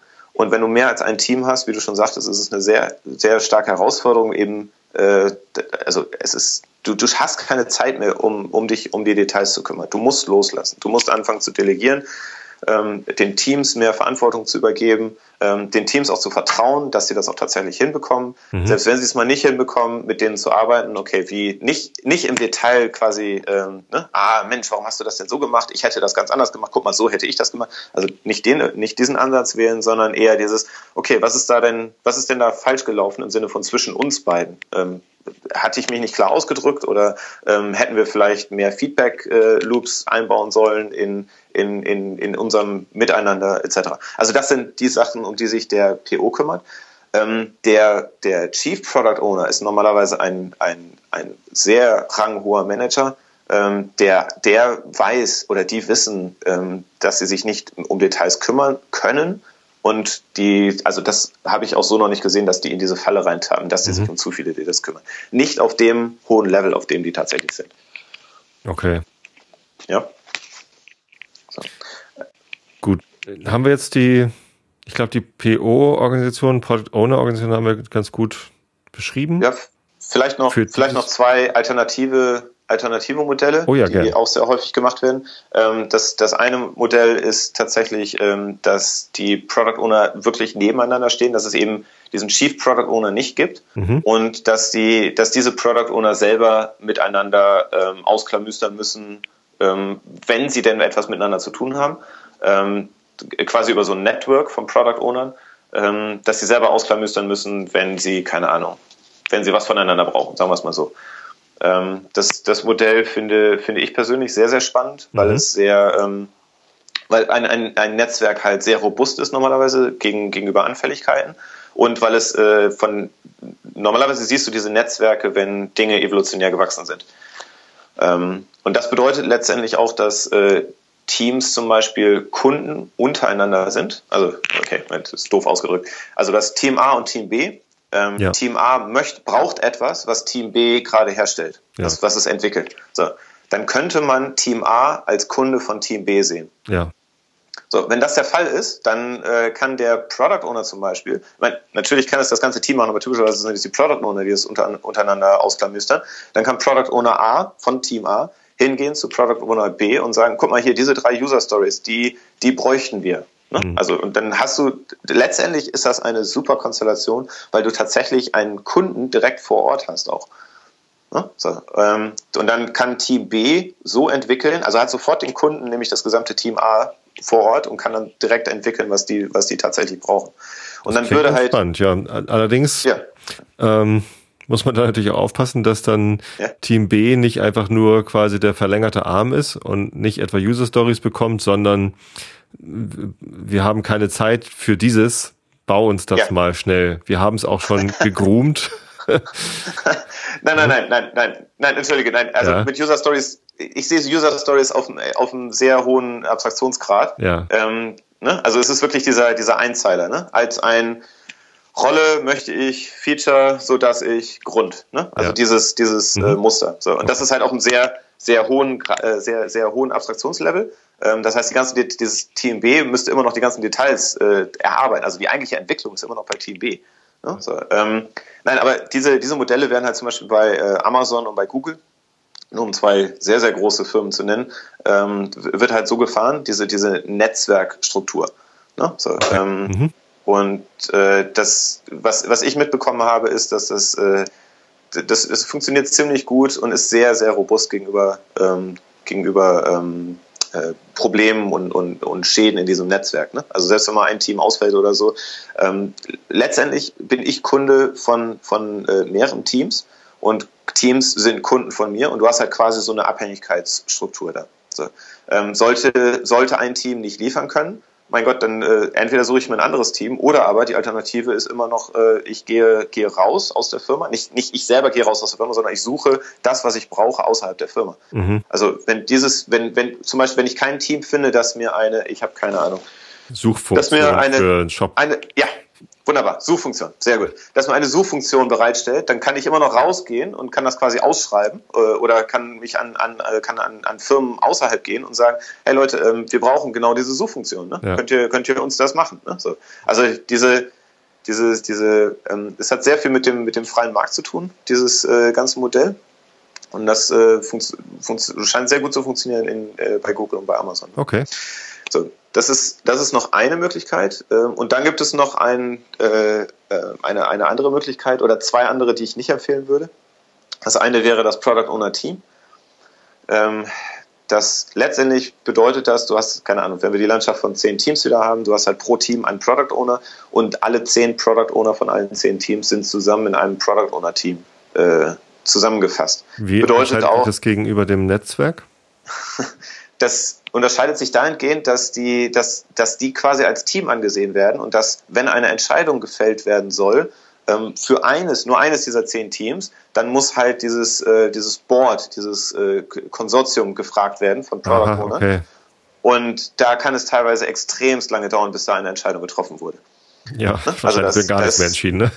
Ja, also ich habe es noch nicht gesehen bei zehn, bei zehn Product Owner, aber so drei, vier Product Owner in so einem Team, äh, das ist, äh, das, das, das begegnet mir doch häufiger. Und äh, es, es gibt keine klaren, äh, keine, keine klaren äh, Verantwortungsbereiche für die einzelnen Product Owner. Die Product Owner selber haben keine, keine Autonomie mit ihrem Team, ähm, sind halt ständig ähm, quasi ähm, äh, gefangen in diesem, diesem, wir müssen gemeinsam entscheiden, ne? so, ähm, was unheimlich viel Zeit kostet. Ähm, und sehr häufig hast du dann auch noch das in der Kombination mit, da gibt es dann einen äh, hochrangigen Manager, der nicht loslassen möchte. Ähm, und der, äh, der letztendlich verteilt er die, die einzelnen Aufgaben innerhalb des Product Owner Teams. So, und möchte über alles informiert werden und mhm. die dürfen sich nur zusammentreffen, also dürfen nur Entscheidungen zusammen machen und und und und. Also ja. so in diese Richtung. Das, das würde ich absolut nicht empfehlen. Darf ich dich ganz kurz unterbrechen? Ähm, Na klar. Wir haben äh, beständig ein lautes Klicken in der Leitung. Es ist zwar jetzt passt überhaupt nicht zum Thema, aber spielst du zufällig gerade mit einem Stift irgendwie in der Nähe deines Mikrofons rum? äh, irgendwas, äh, irgendwas klackert da. Ja, das da. Mhm. Das da? Ir irgendwas hat eben laut geklackt und äh, ich dachte, du weißt in dem Moment, was passiert. Ich weiß nicht, was Oh, das könnte, das könnte unsere Heizung sein hier. Ach. Das okay. Australische okay. Heizung klacken. Naja, äh, das könnte Entschuldigung, ich, ich wollte es nur anmerken, ja. falls du irgendwo mit gerade gegen das Mikrofon haust, äh, man hört das sehr laut. Ja. Nee, das, das ich, merkt man äh, manchmal selber. Nix, aber das, dieses Klacken, das könnte tatsächlich die Heizung sein, wenn das, wenn das ab und zu mal kommt. Ich achte darauf, wenn sie ausgeht, und dann frage ich dich nochmal, ob das das Klacken okay. war. Gut. Okay, cool. Sorry. Nee, ähm, nee. Ja. ja. So, das wäre das wär der auf der Seite des Product Owners. Da war es wieder. Das, nee, das war nicht die Heizung. Sondern? Was, was ist das? Das ja, genau, da? das, ja. Ah, das ist mein, das ist das, aha, okay, das ist der Kopfhörer, das untere, der untere Teil vom Kopfhörer, der gegen den Reißverschluss klackert, aha. den ich, Von deiner Jacke. Von, von, von, meiner Jacke, genau. Ha, okay. jetzt habe so, ich es jetzt festgemacht. Da ist so eine kleine Klammer auch dran an dem Kopfhörer, die ich so gut wie nie benutze. Aber jetzt. Äh, jetzt weißt du, warum ja. sie da ist. Jetzt weiß ich. Wieder was. Wunderbar, vielen Dank. Das, das nee. wird mir leichter machen, äh, mich zu konzentrieren. Na klar, sorry. Gut. 2-2. Okay. Ernsthaft? Damit hast du auch deinen Ausgleich jetzt. Ach. Ja. Meine Güte, die spielen ja genau uns in die Tasche hier. Ja, das äh, passt. Sehr großartig. Gut, äh, die PO-Struktur, ja, das ist spannend, weil über diese Netzwerk oder Team oder Hierarchie, was war das vierte? Da war ich jetzt schon zu abgelenkt vom Geklacker. Ähm, vierte wäre, dass du ähm, dass du, äh, das ist so eine ähnlich, geht in Richtung Product Owner Team, ähm, aber das ist zum Beispiel, dass du, keine Ahnung, dass du, wenn du wieder bei diesen zehn Teams, du hast zehn Product Owner und du lässt die einfach nebeneinander herlaufen, ah, okay. ohne, mhm. ohne dass die, ähm, dass du denen eine gewisse Struktur gibst, wie die denn Entscheidungen treffen untereinander. Also wenn sie was von, unter, von untereinander brauchen. Okay. Ähm, ja, Team und ohne Struktur ist natürlich die, die Gefahr dabei ja. einfach, dass, äh, dass du mit dem Gießkannenprinzip versuchst halt äh, die ganzen Teams glücklich zu machen und damit auch die Product Owner glücklich zu machen im Sinne von hier, dass du bekommst das, du bekommst das, du bekommst das und so weiter. Mhm. Ähm, aber nicht tatsächlich guckst, was denn jetzt von der Organisation her ähm, das Beste ist, was denn eigentlich gemacht werden kann. Ja. Also wenn du von diesen zehn Teams, wenn das wirklich zehn Produkte sind, dann wird es bestimmt ein Produkt geben, was für die Organisation am wichtigsten ist. So, also die werden nicht alle gleich wichtig sein. Und das bedeutet ja. einfach, dass der, dass der Product Owner einfach Vorrang haben sollte vor allen anderen äh, Product Ownern, wenn es denn um dieses eine Produkt geht. Also wir reden da über, über, ähm, über globale Optimierung ähm, ähm, im Gegensatz zu lokaler Optimierung. Mhm. Und lokale Optimierung kann halt sehr, sehr, sehr gefährlich werden. Ne? Also ja. das bedeutet halt, es gibt, es geht den einzelnen Teams geht es wunderbar, aber der Organisation geht es ziemlich dreckig, weil ja, ne? also wurde nicht global optimiert auf, in Hinblick auf die Organisation, sondern nur auf die Teams. Und das, das hat dann auch damit zu tun, dass agil im Sinne von agiler Selbstzweck gemacht wird, was überhaupt nicht empfehlenswert wäre. Okay, ja, sehr guter ja. Punkt. Ja, das wäre der Product Owner. Ja, ein ganz kurzer Ausblick, vielleicht nicht, nicht ganz so ausführlich. Äh, Scrum Master, haben die irgendwie was von, äh, von, von diesen agilen Strukturen äh, mitzukriegen oder konzentrieren die sich jeweils auf das, auf das Team und helfen, das Team zu optimieren? Nee, die sollten auf jeden Fall was davon mitkriegen. Also ein Scrum Master sollte immer mindestens ein Ohr auch gegenüber der Organisation offen haben und auch immer einen Blick drauf werfen, wie sein Team, wenn es jetzt eine 1 zu 1 Beziehung ist zwischen Scrum Master und dem Team, mhm. ähm, wie sein Team ähm, sich, sich quasi im Kontext der Gesamtorganisation bewegt. Ähm, Scrum Master sollte auch äh, ein, ein, Ohr offen haben für die Stakeholder. Ähm, und ich meine nicht nur die Stakeholder im Sinne von, ähm, ich, die daran interessiert, an, die an dem Produkt dran interessiert sind, sondern auch die Stakeholder generell, die an dem, an, die, an diesem agilen Team interessiert sind. Was normalerweise zwei nicht zwei unterschiedliche Gruppen sind, also im Sinne von kom kom komplett, ach, wie heißt das, komplett getrennt, sondern äh, die überlappen. Ähm, aber mhm. der Scrum Master sollte auf jeden Fall gut daran tun, da auch ein Ohr dran zu haben, einfach um, ähm, um Entwicklung äh, ähm, antizipieren zu können. Ähm, und, und nicht, dass das Team, dass sein Team nachher im, im Aussteht, weil, weil die Organisation sich in eine Richtung entwickelt hat, aber das Team äh, sich in eine andere Richtung entwickelt hat. Mhm. Das, ist, das ist eine Sache. Also der Scrum Master generell sollte offenes Ohr gegenüber der, der, der Organisation einen Blick drauf werfen. Ähm, das andere ist aber auch, ähm, naja, du hast halt auch eine, bei, bei so einer Landschaft von, von agilen Teams hast du eben auch eine Landschaft von agilen Coaches oder wie auch immer so die nennen magst. Ne? Team Facilitator, Scrum Master, ähm, ne? so. Ja. Ähm, Kann man unterschiedliche die, Namen für benutzen, das stimmt. Genau, genau. So, und die, die also es wäre gut, wenn die sich auch organisieren. Ähm, äh, äh, Im Sinne von, naja, also und da gibt es auch wieder unterschiedliche Modelle. Ne? Also das, das Einfachste wäre, dass du eine 1 zu 1 Beziehung hast zwischen einem Scrum Master und einem agilen Team. Oder mhm. einem, einem, wie nennen wir es denn jetzt? Agiler Coach? Nennen wir es mal agiler Coach. Gerne. Das ist neutraler. so, also du hast eine 1 zu 1 Beziehung zwischen agilem Coach und einem Team. So. Ja. Ähm, das ist so das, das, äh, das, das, das ursprüngliche Modell, auch was, was Scrum, äh, Scrum propagiert. So, ähm, da gibt's alternative Sichtweisen zu. Ähm, eine Sichtweise wäre, naja, nicht jedes Team braucht tatsächlich einen agilen Coach.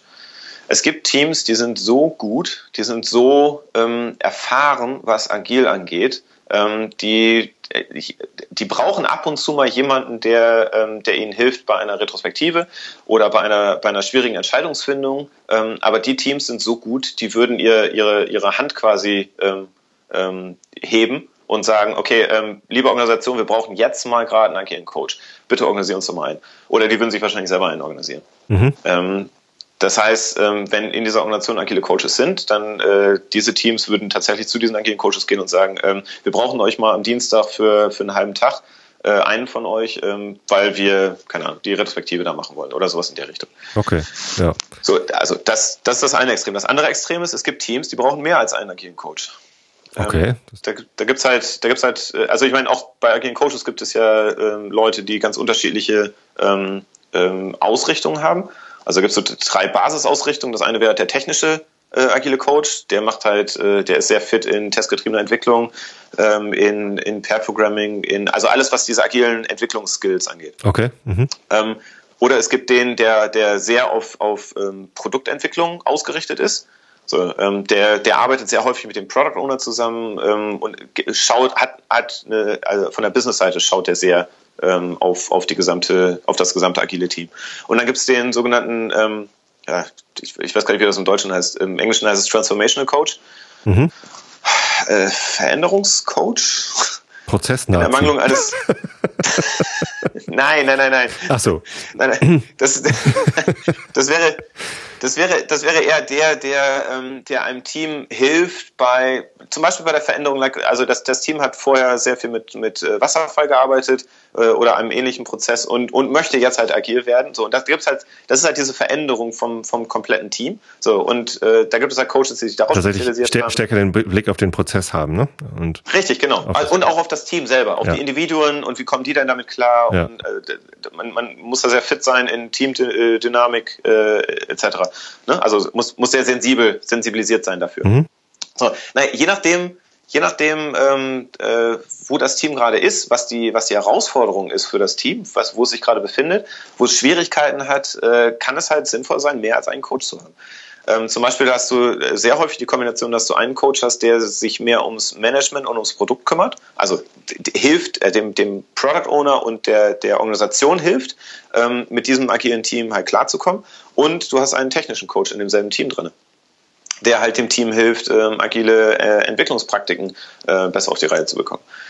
So, ähm, okay. Wie gesagt, also ist dieses spannend. Also darüber hatte ich noch nie, äh, da, da, darüber bin ich noch nie gestolpert bisher und das ist, das ist ganz spannend, dass, dass das gibt. Ja. habe ich noch nicht gesehen. Nein, äh, was ich einfach sagen möchte, ähm, dieses, dieses, äh, man muss es nicht dogmatisch sehen im Sinne von, es, es muss unbedingt eine 1 zu 1 Beziehung sein, sondern ähm, ich, ich bin großer Fan davon, äh, das, äh, das pragmatisch zu sehen im Sinne von, was, was immer das Team gerade braucht. Ne? Wenn das Team mehr braucht als einen, einen agilen Coach, dann super, klasse, soll es haben. Wenn es das gerade nicht braucht, wenn, es, wenn, der, wenn der agile Coach eher im Weg ist, ne, dann ist das auch gut. Ne? Ähm, schwierig wird es nur dann, wenn das agile, wenn das Team halt äh, Entscheidungen trifft, ähm, so nach dem Motto, ach, der, der agile Coach, der stört die ganze Zeit, weil der sagt uns was, der sagt uns zwar die Wahrheit und so, aber die Wahrheit ist schrecklich und deswegen wollen wir den nicht mehr. Ähm, da kann es dann schwierig werden. Ne? So, aber auch da ähm, ähm, gibt, es, gibt es halt Lösungen für. Das ist, mein, mein Punkt ist, diese 1 zu 1 Beziehung muss nicht unbedingt sein. Und in der Landschaft von agilen Teams ähm, ist es halt wichtig, da auch ein Auge drauf zu haben, weil du sehr häufig eben nicht zehn Coaches hast für zehn Teams, sondern du hast vielleicht nur sechs Coaches und wie, wie organisieren die sich, damit die halt alle zehn Teams entsprechend äh, äh bedienen können. Ne? Gut unterstützen können, ja. So. Genau, richtig. Ja, stimmt, aber dann hat man ein Team aus Coaches und, ähm, und kann sich eben organisieren und, und absprechen. Und das habe ich auch schon mal beobachtet, dass man dann auch mal wechselt und sagt, ähm, mhm. diesen Agile Coach, ähm, den setzen wir jetzt lieber in einem anderen Team ein und geben diesem Team einen anderen, damit äh, einfach, wenn man zum Beispiel ja nicht mehr weiterkommt oder so, ne, dass man dann irgendwie auch mal tauscht und sagt, hey, äh, ich, ich guck mal, ob, ob der andere vielleicht besser helfen kann oder ob, ob ich dort ja. vielleicht besser helfen kann. Ne? Das ist ja.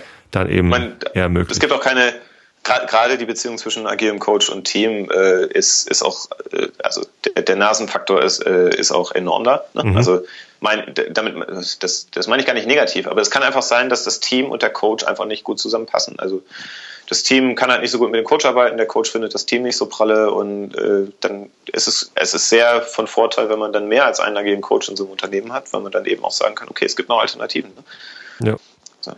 Und ja, warum nicht? Klar. Okay. Ja. Gut, wir Scrum Master. Ja, Scrum Master. ähm, Check. Ent Entwicklerteams Ähm, das ist natürlich auch spannend in einer größeren Organisation, weil da will man dann ja möglicherweise auch voneinander lernen oder ich glaube, das, das klammern wir jetzt erstmal aus, denn du hattest vorhin was Spannendes gesagt, dieses Large-Scale Scrum. Mhm. Ähm, hattest du gesagt, das ist ein, ein Rahmenwerk oder eine Methode? Ähm, genau, ja. Da wollte ich nochmal tiefer rein und, und gucken, äh, wer hat sich sowas ausgedacht und was gibt's da noch? Da gibt's doch bestimmt noch äh, Alternativmodelle dazu. Ja, ja, ja, ja. Erzähl mal. Wolltest du das jetzt machen? Ja, genau. So aus, aus Vogelperspektive. Ähm, ja. Was ist jetzt äh, Large Scale Scrum äh, für ein Modell und was gibt's für Alternativen, bevor wir mhm. nochmal woanders tiefer also, reingehen? Na klar. Also, so, ähm, also Large Scale Scrum, das kommt von ähm, Craig Larman und Buzz Wadde. Mhm. Ähm, beides, äh, beide äh, seit Jahrzehnten schon, ja, ja, seit Jahrzehnte, äh, bekannt in der agilen Community, mhm. ähm, sind, äh, sind be stehen beide sehr äh, der Scrum Alliance sehr nahe. Mhm.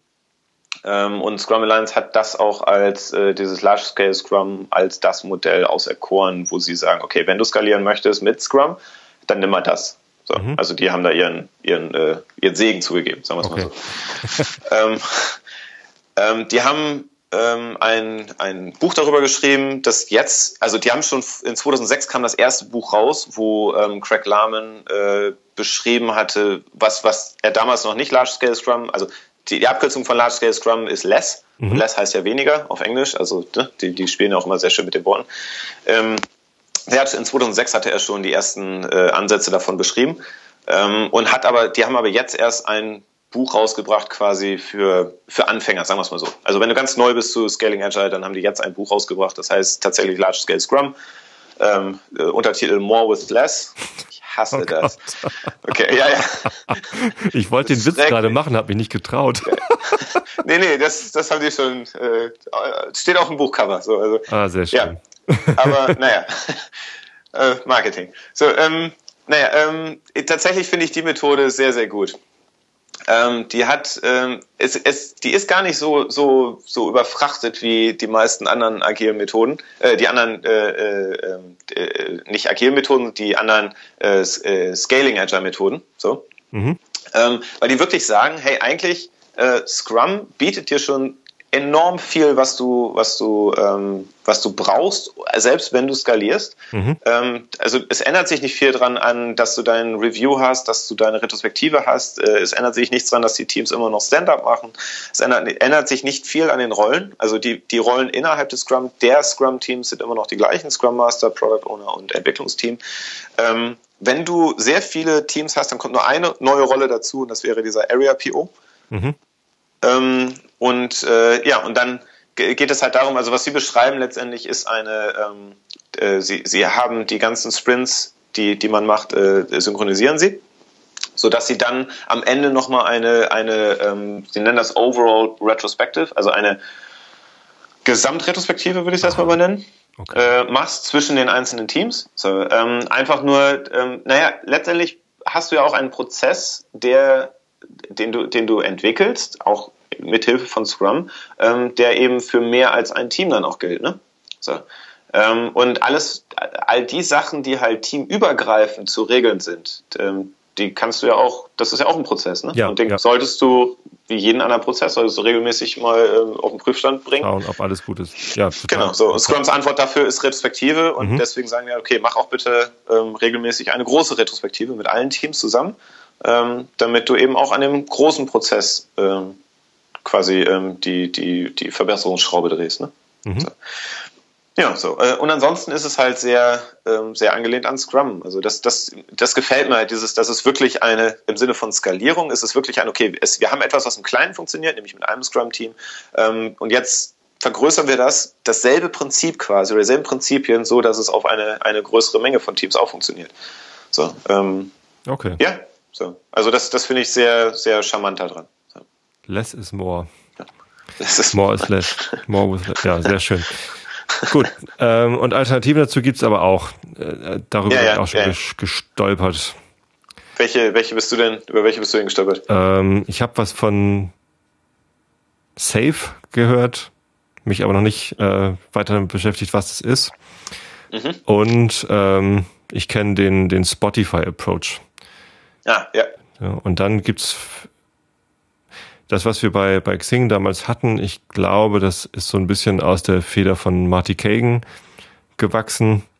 Da, ja, da haben wir ja. uns stark nach dem Inspired-Buch von Marty Kagan gerichtet, aber es ist eigentlich kein wirklich Scaling, Scaling Agile ist es eigentlich nicht, sondern da ging es eher darum, dass es überhaupt dedicated Teams gibt und auch da ist wieder der Fokus auf, auf einem Team eigentlich. Mhm. wenn ich mich recht entsinne.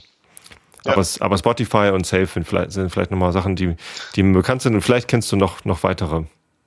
Ja, also ich habe ähm, also es gibt wirklich einige, ähm, einige mittlerweile am Markt. So, mhm. ähm, ich habe in, vielleicht erzähle ich das mal ganz kurz, wie ich überhaupt zu dem ganzen Scaling Agile gekommen bin. Also ja. mal abgesehen davon, dass ich das beim, beim Kunden halt regelmäßig sehe. Also, wie gesagt, Scaling Agile fängt bei mir schon an, wenn du mehr als ein Team hast. Von mhm. daher komme ich regelmäßig in Kontakt mit Scaling Agile. Ja. Ähm, ich bin aber auch äh, bei größeren Kunden unterwegs gewesen und habe äh, ähm, hab da größere Ansätze mitbekommen. Was heißt äh, unter größere Kunden? Also äh, Mitarbeiteranzahl also oder Entwickler? Mitarbeiteranzahl 5000 plus. Okay. So, also wirklich, wirklich große, wie heißt denn das? Im Englischen würde ich sagen Corporates, like die, also große Enterprises. Das ist auch Englisch. Verdammt, ich kein deutsches Wort dafür ein. Konzerne. Groß, Großunternehmen und Konzerne. Ja. Großunternehmen, Konzern, genau. So. Ähm, so, und da zum Beispiel bin ich auch über Safe gestolpert. Ähm, und im, im, in 2013, das weiß ich noch ganz genau, da war ich auf der, der ähm, Azure-Konferenz in, äh, in Nashville, in Tennessee, in, in den Staaten. Mhm. Und ähm, da, da gibt es auch mal so eine Ausstellung. Also das heißt, wenn, wenn du auf solchen Konferenzen bist, dann gibt es ja immer so, einen, so einen Ausstellungsbereich, mhm. wo dann, äh, keine Ahnung, Tool Messe, anbietet. Messeartig. Und Stand, ja. Messeartig, genau. So. Ja. Und dann bin ich halt auch über die, über die Messe dort äh, äh, spaziert und ich ich habe mich sowas von umgeschaut, weil so ziemlich jeder Tool-Hersteller hat irgendwas angeboten mit Safe. Aha. So, und da war ich, da war ich sehr erschüttert. Und dann äh, erschüttert. Also nicht, ja, erschüttert im Sinne von, mein, mein Gott, was, was Wo kommt das jetzt her? Weil ich das, wo kommt das auf einmal her? Weil das wirklich für mich so auf einmal so aus dem, aus dem Nichts kam. Ich hatte da vorher in, in, auf Twitter, ja, man hat so Safe mitgekriegt hier und da, aber dass es so stark war, das hätte ich noch nicht gedacht. Ne? Okay. So, ähm, und dann waren auch, es waren so viele Sessions auf der, ähm, auf dieser, auf dieser agilen Konferenz, die sich irgendwo um Safe gedreht haben. Ähm, entweder nur am Rande oder aber der Dean Leffingwell, der Safe aus dem, äh, der, der äh, Safe erzeugt, erzeugt hat, gebaut hat. Mhm. Oh, Worte. Ähm, der hatte da auch eine, eine Keynote gehalten und und und. Also es war extrem safe-lastig, die ganze, die ganze Konferenz so. Und dann bin ich halt wieder zurück und habe halt gedacht, okay, erstens, du solltest dich mit Safe auseinandersetzen, weil wenn das so in dem Markt, äh, in, in, in, im, im Markt gerade drin ist, dann solltest du als agiler Coach was darüber wissen. Und als ich mich dann mehr mit Safe auseinandergesetzt habe, habe ich gedacht, boah, nee, das, da willst du eigentlich gar nicht so viel drüber wissen. Ähm, du, was gibt's denn für was gibt's denn für Alternativen? So. Und dann habe ich mich halt, dann habe ich mich halt hingesetzt und habe halt äh, Alternativen rausgesucht ähm, und darüber gelernt halt, was es darüber zu lernen gibt. Ähm, und äh, ja, und habe das auch zusammengebracht, mache da selber Vorträge drüber, um bei Kunden auch, um, um denen halt zu sagen, okay, guck mal, das, es gibt nicht nur Safe, es gibt auch, und dann habe ich hier einen ganzen Strauß von anderen Methoden. Okay, dann brennt es mir jetzt ja. aber wirklich äh, auf der Seele, was ist Safe und was sind deine ja. Probleme damit? also ich kann dir erstmal erzählen, was Safe ist. Ja, bitte. Ich versuche das so, also ich bin, ich bin da vorbelastet, Safe ist absolut nicht mein, mein was ich empfehlen würde. Ja. Ähm, und Niemanden oder, oder nur deinen Kunden nicht, weil du noch nicht den richtigen Einsatzpunkt gefunden hast? Also wenn, wenn, wenn, wenn, der, wenn der Kunde tatsächlich äh, mich angeheuert hat, dann würde ich mit ihm kein Safe machen. Okay, gut. So, einfach, aber einfach auch, weil ich weiß, er hat mich ja. Ich kann mich, ich kann mich, äh, ich kann ihm tatsächlich etwas anderes auch näher bringen. Okay. Und äh, wenn ich mich darum kümmere, dann äh, glaube ich auch, dass das würde besser sein als das, was wir mit, äh, was er oder mein Kunde damit safe machen könnte. Das ist echt wenn, spannend. Also was ist safe? wenn Moment, ganz kurz. Ja. Wenn ich, ich, ich will nicht sagen, dass ich es überhaupt nicht empfehlen würde. Ähm, das Ding ist, wenn ich, ähm, wenn ich andere Kunden sehe, äh, zum Beispiel auch diese, es gibt mehrere von diesen 5000 plus Mitarbeiter Konzernen hier in Australien. Ähm, wenn ich mit denen mal auf Konferenzen oder auf, auf Meetups oder so zusammenkomme, dann sagen die, was ja, würdest du denn, würdest du das denn überhaupt nicht empfehlen? Dann sage ich, nee, nee, Moment, wenn du, wenn du da Wert draus ziehst, wenn, wenn es wirklich wertvoll ist an, an der einen oder anderen Stelle für dich, dann also äh, mein, mein Segen hast du das zu machen. Ne? Das ist, wenn du da Wert drin siehst.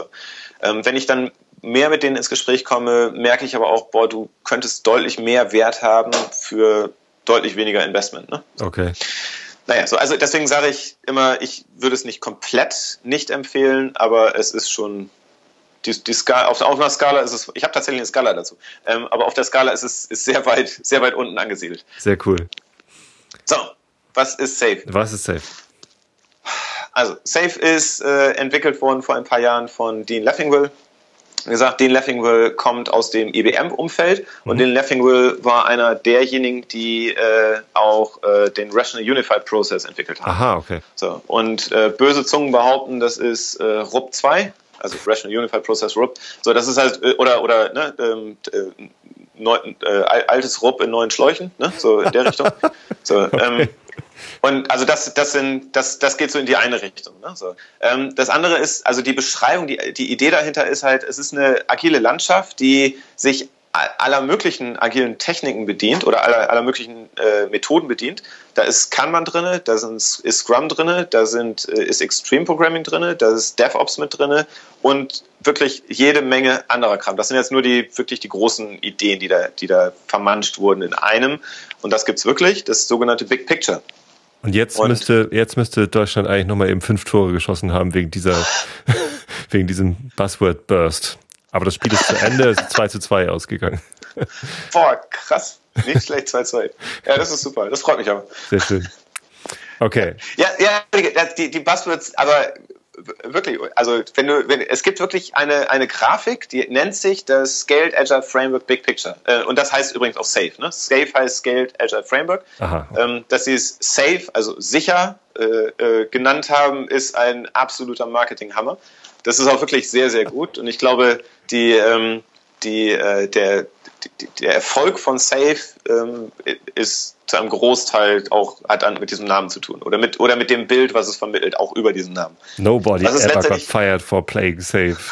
ja, richtig, genau.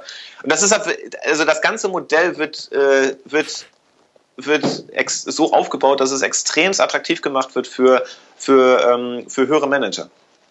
Aha, okay. Also das ist auch das, worauf Safe abzielt. Also Safe, du kannst Safe nicht machen in einem kleinen Unternehmen. Du kannst Safe sogar in sehr vielen mittelständischen Unternehmen nicht machen. Die haben die kleinste Einheit bei Safe äh, im Sinne von äh, Mensch ist tatsächlich nicht das Scrum-Team, sondern der sogenannte Agile Release Train.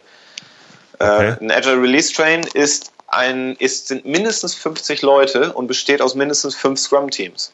So, ähm, kann groß äh, oder größer werden bis zu 125 Leuten. Also da steckt so diese Dunbar-Nummer äh, dahinter. Ich weiß nicht, mhm. ob du die kennst.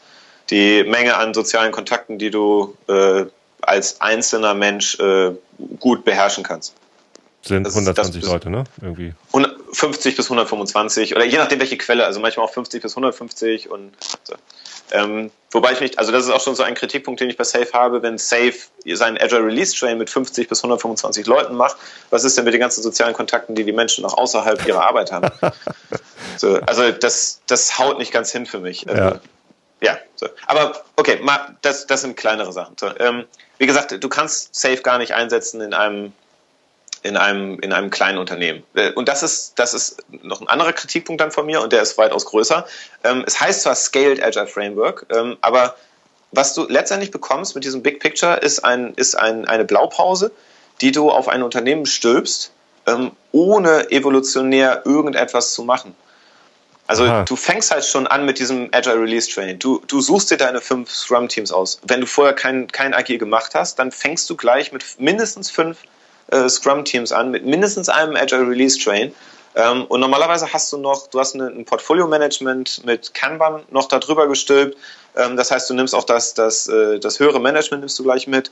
Ähm, das, du hast wahnsinnig viele, viele äh, Rollen, die du besetzen kannst, aber nicht musst. Und einige solltest du aber besetzen. Und das ist ein Riesenapparat, der da, der da in die, in die Unternehmen gefahren wird. Es klingt ähm, auch gar nicht notwendigerweise agil. Also es klingt nach sehr viel Prozess und, und es, wenig Anpassbarkeit. Es, und das ist, das ist auch ein, eines der, eines der, ähm, eines der äh, Kritikpunkte von, von sehr vielen anderen Leuten. ähm, dass es halt sehr nach diesem, nach der, nach der Blaupause, die du halt kopieren sollst in deinem Unternehmen ist. Wenn du jetzt mit, mit den, also ich habe tatsächlich äh, mich, mich wirklich intensiv mit Safe auseinandergesetzt. Ich habe den unter anderem den äh, viertägigen Safe Certified P, Irgendwas. ich glaube Irgendwas. Hab ich, ich gemacht. Vier, vier, Tage setzt du dich auseinander mit, mit einem deren, äh, von, von deren Trainer. Und äh, das war der Mark Richards. Und äh, ich, ich, also, äh, ich habe äh, höchsten Respekt vor Mark Richards. Das ist ein richtig feiner Kerl. Ähm, und habe mich mit dem dann auseinandergesetzt. Und äh, im, also hab, die, hab, hab den richtig gegrillt, auch in dem, in dem, in dem Training, äh, mhm. weil ich halt meine ganze Kritik loswerden wollte. So. Und, ähm, der Arme. ja, ja, da, da ist. Ach, da, ich weiß gar nicht, wo ich da anfangen soll. Ähm, Safe setzt halt enorm viel voraus und will halt sehr attraktiv werden, auch für, für bestehende Strukturen. Und das ist etwas, was ich ähm, sehr anzweifle, ob das der richtige Weg ist. Also, wenn du agil werden möchtest, dann musst du Veränderungen in deinem Unternehmen zulassen. Da führt kein Weg dran vorbei, wenn du vorher noch nicht agil warst. Wenn du schon agil bist, mein Gott, dann ist das keine große Veränderung, dann brauchst du aber auch sowas wie Safe nicht unbedingt, weil du bist ja schon agil. Ja. Also, wenn du, wenn du, Safe selber sagt quasi, hey, du kannst quasi deine Organisation nehmen, wie du sie jetzt gerade hast, und sie etwas agilisieren. So, zum Beispiel gibt es für so ziemlich jede Rolle, die du in deinem Unternehmen hast, sei es Projektmanager, sei es ähm, das Produktmanagement, sei es das Release-Management, sei es das, also stell dir irgendeine Rolle vor, die du in einem konservativen Unternehmen jetzt schon hast. Und Safe würde einen Platz dafür haben. So, okay. Also damit machen sie es machen sie es sehr attraktiv halt. Ähm, du musst halt keinerlei Veränderungen, wenn es um Rollen geht oder so, ähm, machen, ne? weil Safe die die die sorgen, die kümmern sich schon darum. So. Ähm, das andere Ding ist, ähm, Safe ist so ein Sammelsurium an also hat so viel intern, also ich meine, Extreme Programming, DevOps, Kanban und Scrum, das waren nur die ganz großen Sachen, die es vereinnahmt hat. Ähm, hat so viele Sachen da drin, dass du eigentlich nicht alles gleichzeitig anfangen kannst oder gleichzeitig ausrollen kannst. Aha. Saves Antwort, Saves Antwort dazu ist, hey, dann nimm doch nur das, was tatsächlich für dich auch funktioniert. Und dann stehe ich vor dem, vor dem, vor dem, das ist für mich wirklich ein, ein, ein Blocker im Kopf, weil alle agilen Methoden, die ich kenne, basieren auf dem Prinzip, dass sie nur das Notwendigste beschreiben und alles andere dir überlassen, wie du es entsprechend äh, anpasst in deinem Unternehmen. Also zum Beispiel, nehmen wir Scrum, weil, wir, weil du das vorhin so schön beschrieben hattest. Ähm, Scrum sagt, es ist ein bewusst offen gelassenes Framework und bei offen gelassen meinen sie, es ist nicht komplett alles ausdefiniert. Wie du zum Beispiel die eigentliche Entwicklung machst oder so, ist, ist weitestgehend dir überlassen. Mhm. Ähm, es gibt halt wirklich nur dieses Framework mit ein paar Meetings, mit ein paar Rollen so, alles andere musst du selber rausfinden. Bewusst unvollständig, so. weil du eben dran arbeiten sollst.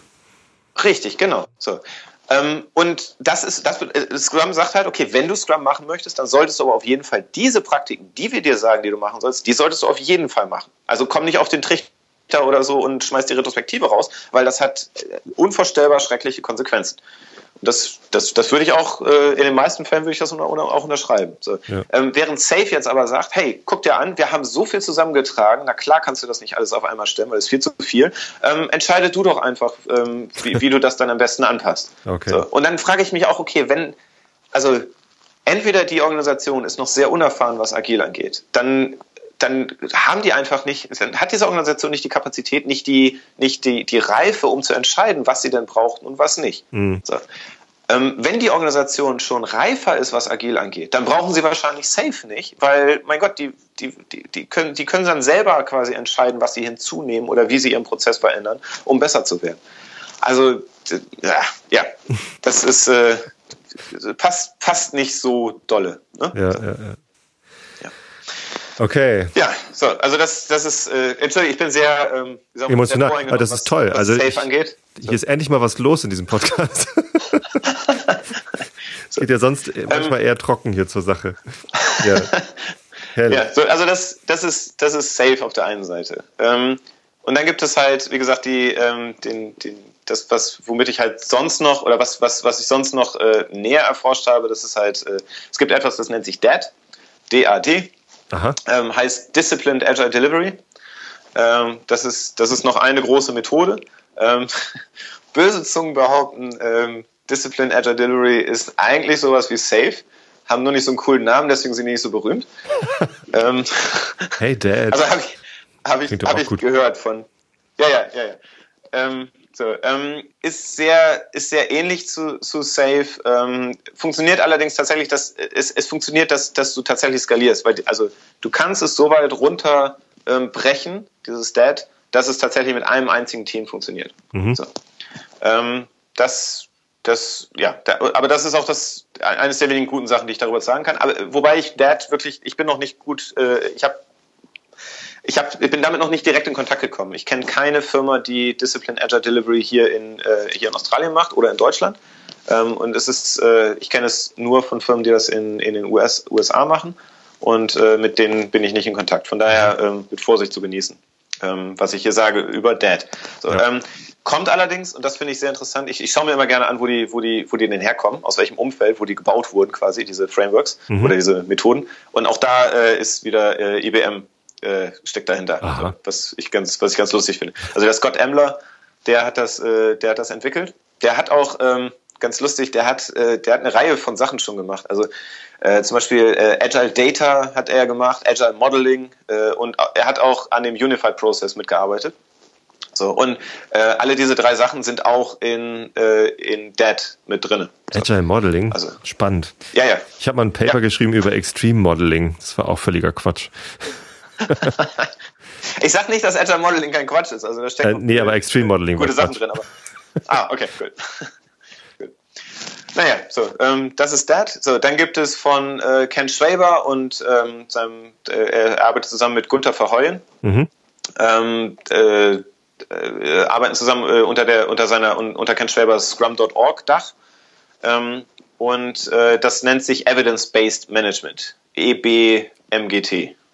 Mhm. Keine Ahnung, aber das, ob, ob die das so wirklich aussprechen. Ich glaube, sie nennen es einfach nur Evidence-Based Management. Ich glaube, die Abkürzung so wie DAD oder SAFE funktioniert da nicht. ähm, so, die, ähm, die Idee ist tatsächlich anders. Ähm, die sagen halt, dass, äh, dass du, ähm, du solltest äh, messen, äh, zuerst eine, eine, Reihe von Messungen durchführen, dann solltest du eine Diagnose durchführen oder also von denen durchführen lassen ähm, und dann solltest du aufgrund dieser Diagnose dich ähm, quasi über Inspect and Adapt solltest du dann dich verbessern. Über so, äh, ähm, eine Analyse dieser beiden Leute, also Ken Schwaber und äh, dem Verheugen. Oder, oder? Ja, ja, also plus, plus, die haben, also das ist auch noch so eine Sache von der Kommerzialisierung her. Also Safe ist mit, mit Abstand die kommerzialisierteste Marke, ähm, wird ziemlich in den Markt reingedrückt. Dad ähm, hat das heißt, die auch, Schulung kosten viel Geld wahrscheinlich. Und die Schulung kosten viel Geld. Es ist ein, ein großes Zertifizierungsprogramm dahinter ja. aufgebaut worden. Ähm, die, ähm, es ist Software unterstützt. Also keine Ahnung, ob das jetzt Rally ist, äh, Vision One oder, oder wie sie alle heißen. Die haben alle Unterstützung für, äh, für Safe im Angebot. Und Safe, weil das eben auch so prozesslastig ist, äh, kannst, du, kannst du wahnsinnig toll unterstützen mit einem Tool. Und äh, du kannst wahnsinnig viel Kohle damit machen. Ne? Also ja. von daher wird das auch von diesen, Mark äh, von diesen, von diesen Firmen ähm, sehr in den Markt reingedrückt, weil die eben auch damit sehr viel Kohle machen können. Ja, ja. So, ähm, so, also Safe ist damit Abstand die kommerzialisierteste Marke. Dad ist, ist, ist einiges kommerzialisiert, ähm, was du da machen kannst. Ähm, Evidence-Based Management geht so. Ähm, aber es ist ja prinzipiell nichts falsch daran zu sagen, hey, ich, ich habe die, ich habe die Erfahrung, ich habe sehr viel Erfahrung mit, mit äh, agilen Teams, mit großen, äh, äh in großen Landschaften. Ähm, und hier ist das, was ich dazu aufgeschrieben habe. Ich nenne es mal Methode oder Framework. Ähm, und wenn du darüber äh, mehr wissen willst, hey, also äh, ich arbeite als agiler Coach und du kannst mich dafür dafür anstellen. Also so stellen Na klar, Geld verdienen an sich ist, ja ja. So. Noch, noch, genau, äh, so. Geld verdienen an sich ist ja auch nichts Unanständiges. Das müssen genau, wir alle irgendwie. Genau. Ja. So. Aber die die Art und Weise, wie wie Geld verdient wird bei den einzelnen äh, Methoden, ist halt äh, deutlich unterschiedlich. Ne? Okay. Mhm. Ja. Ähm, naja, so das Evidence-Based Management, das heißt übrigens Evidence-Based Management, weil ähm, sie halt sagen, dass du, ähm, du möchtest, du möchtest, was du misst, sollte eigentlich nur der direkte, ähm, also sie nennen es Direct Evidence mhm. äh, und nicht nur Circumstantial Evidence. Was heißt das Circumstantial auf Deutsch? Ähm, äh, Umstände halber. Umschreibende. Umstände halber, ja. Ne? So, also, äh, du, also zum Beispiel ein, ein, ein, ein Beweis auf, äh, auf Umstandsbasis ist das ein gutes Deutsch? Ich habe keine Ahnung. Du weißt, was ich meine. Ähm, ich hoffe. Wäre, wäre zum Beispiel, machst du alle deine Scrum-Meetings? Ne? So, also ja. würdest du zum Beispiel in einem, in einem Unternehmen von zehn, mit zehn Scrum-Teams, würdest du eine Messung durchführen, wie gut machst du Scrum und du würdest das machen aufgrund dessen, wie gut du zum Beispiel deine Scrum-Meetings machst, dann wäre das wahrscheinlich nicht sehr zielführend. Mhm. Ne? So, weil tatsächlich kann das Team sehr gut sein, sehr gut, ähm, ähm, sehr gut äh, diszipliniert ähm, seine Meetings durchführen. Nee, nee, gar nicht, gar nicht. Also vielleicht mal ist es vielleicht so. ziemlich, ziemlich scheiße, was, was Meetings angeht, aber Aha. es ist sehr gut zum Beispiel, um, äh, was den um, Outcome äh, angeht. Um Wert zu erzeugen ja, für ja. den Kunden. Okay. Mhm. Ne? So. Und sie, sie, sie, sie liefern auch regelmäßig und sie, ähm, sie, ähm, sie verbessern sich auch regelmäßig. So, und das sind tatsächlich die drei Sachen, die ähm, äh, Evidence-Based Management äh, überprüft. Wie genau sie das überprüfen, mit welchen Fragen, weiß ich nicht. Dieser, ähm, die, die eigentliche Messung ist geheim. Mhm. Das ist deren, deren, deren Geheimnis und ja. äh, ist, ist auf jeden Fall nicht veröffentlicht, sagen wir es mal so. Ich habe nichts darüber äh, online oder von Trainern äh, finden können. Okay. So, ähm, aber sie, was sie messen auf jeden Fall ist äh, Time to Market, der Wert, den sie, der produziert wird und äh, wie gut, wie, wie gut äh, sie sind da drin äh, zu ähm, äh, was was Innovation angeht. Ne? Also die das generelle Verbessern. Ja.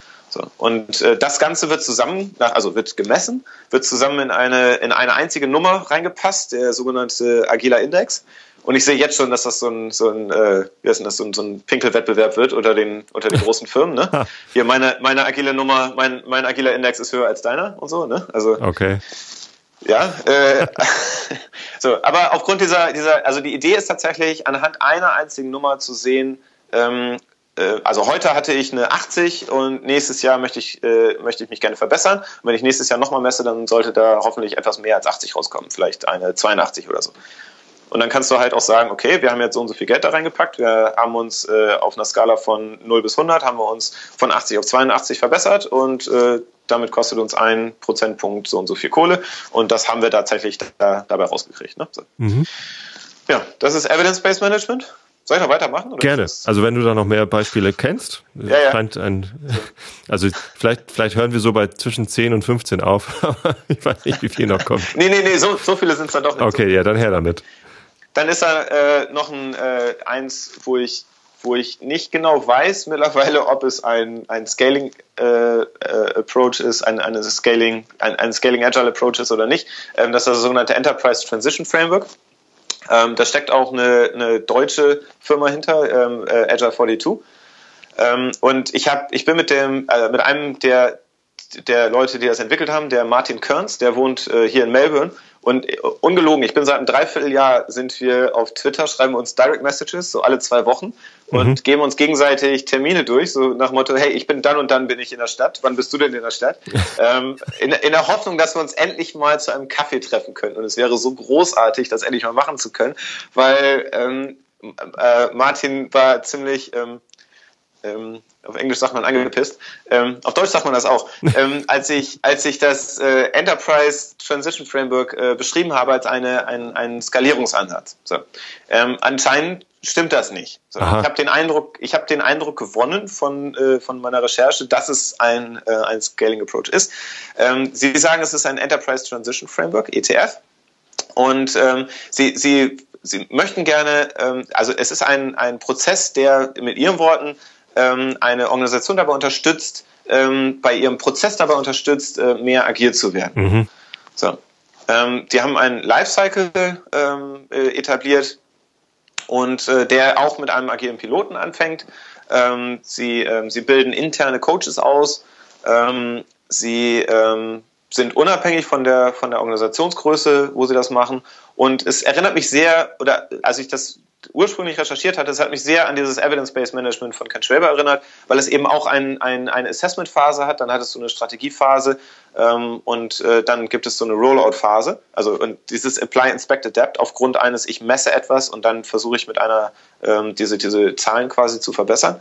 Ähm, so, so habe ich es halt verstanden. Was ich von, von Martin Kern soweit verstanden habe, ähm, äh, ist, dass man eigentlich jede agile, äh, agile Skalierungsmethode da quasi ähm, reinsetzen kann, so ungefähr. Also mhm. wenn du dieses äh, Enterprise Transition Framework mit zum Beispiel Safe machen möchtest, äh, dann könntest du das tun. So habe ich das okay. bislang mhm. verstanden. So. Also das ist das ist das. So. Dann, wie gesagt, gibt's Less, hatten wir schon drüber gesprochen. Ja. Ähm, vielleicht noch einen Nachschlag. Ähm, Less bis vor zwei Monaten war es einer meiner Lieblings-Frameworks, äh, äh, was, was, was die Skal äh, agile Skalierung angeht. Ähm, und sie haben mittlerweile ein großes Zertifizierungsprogramm ausgerollt.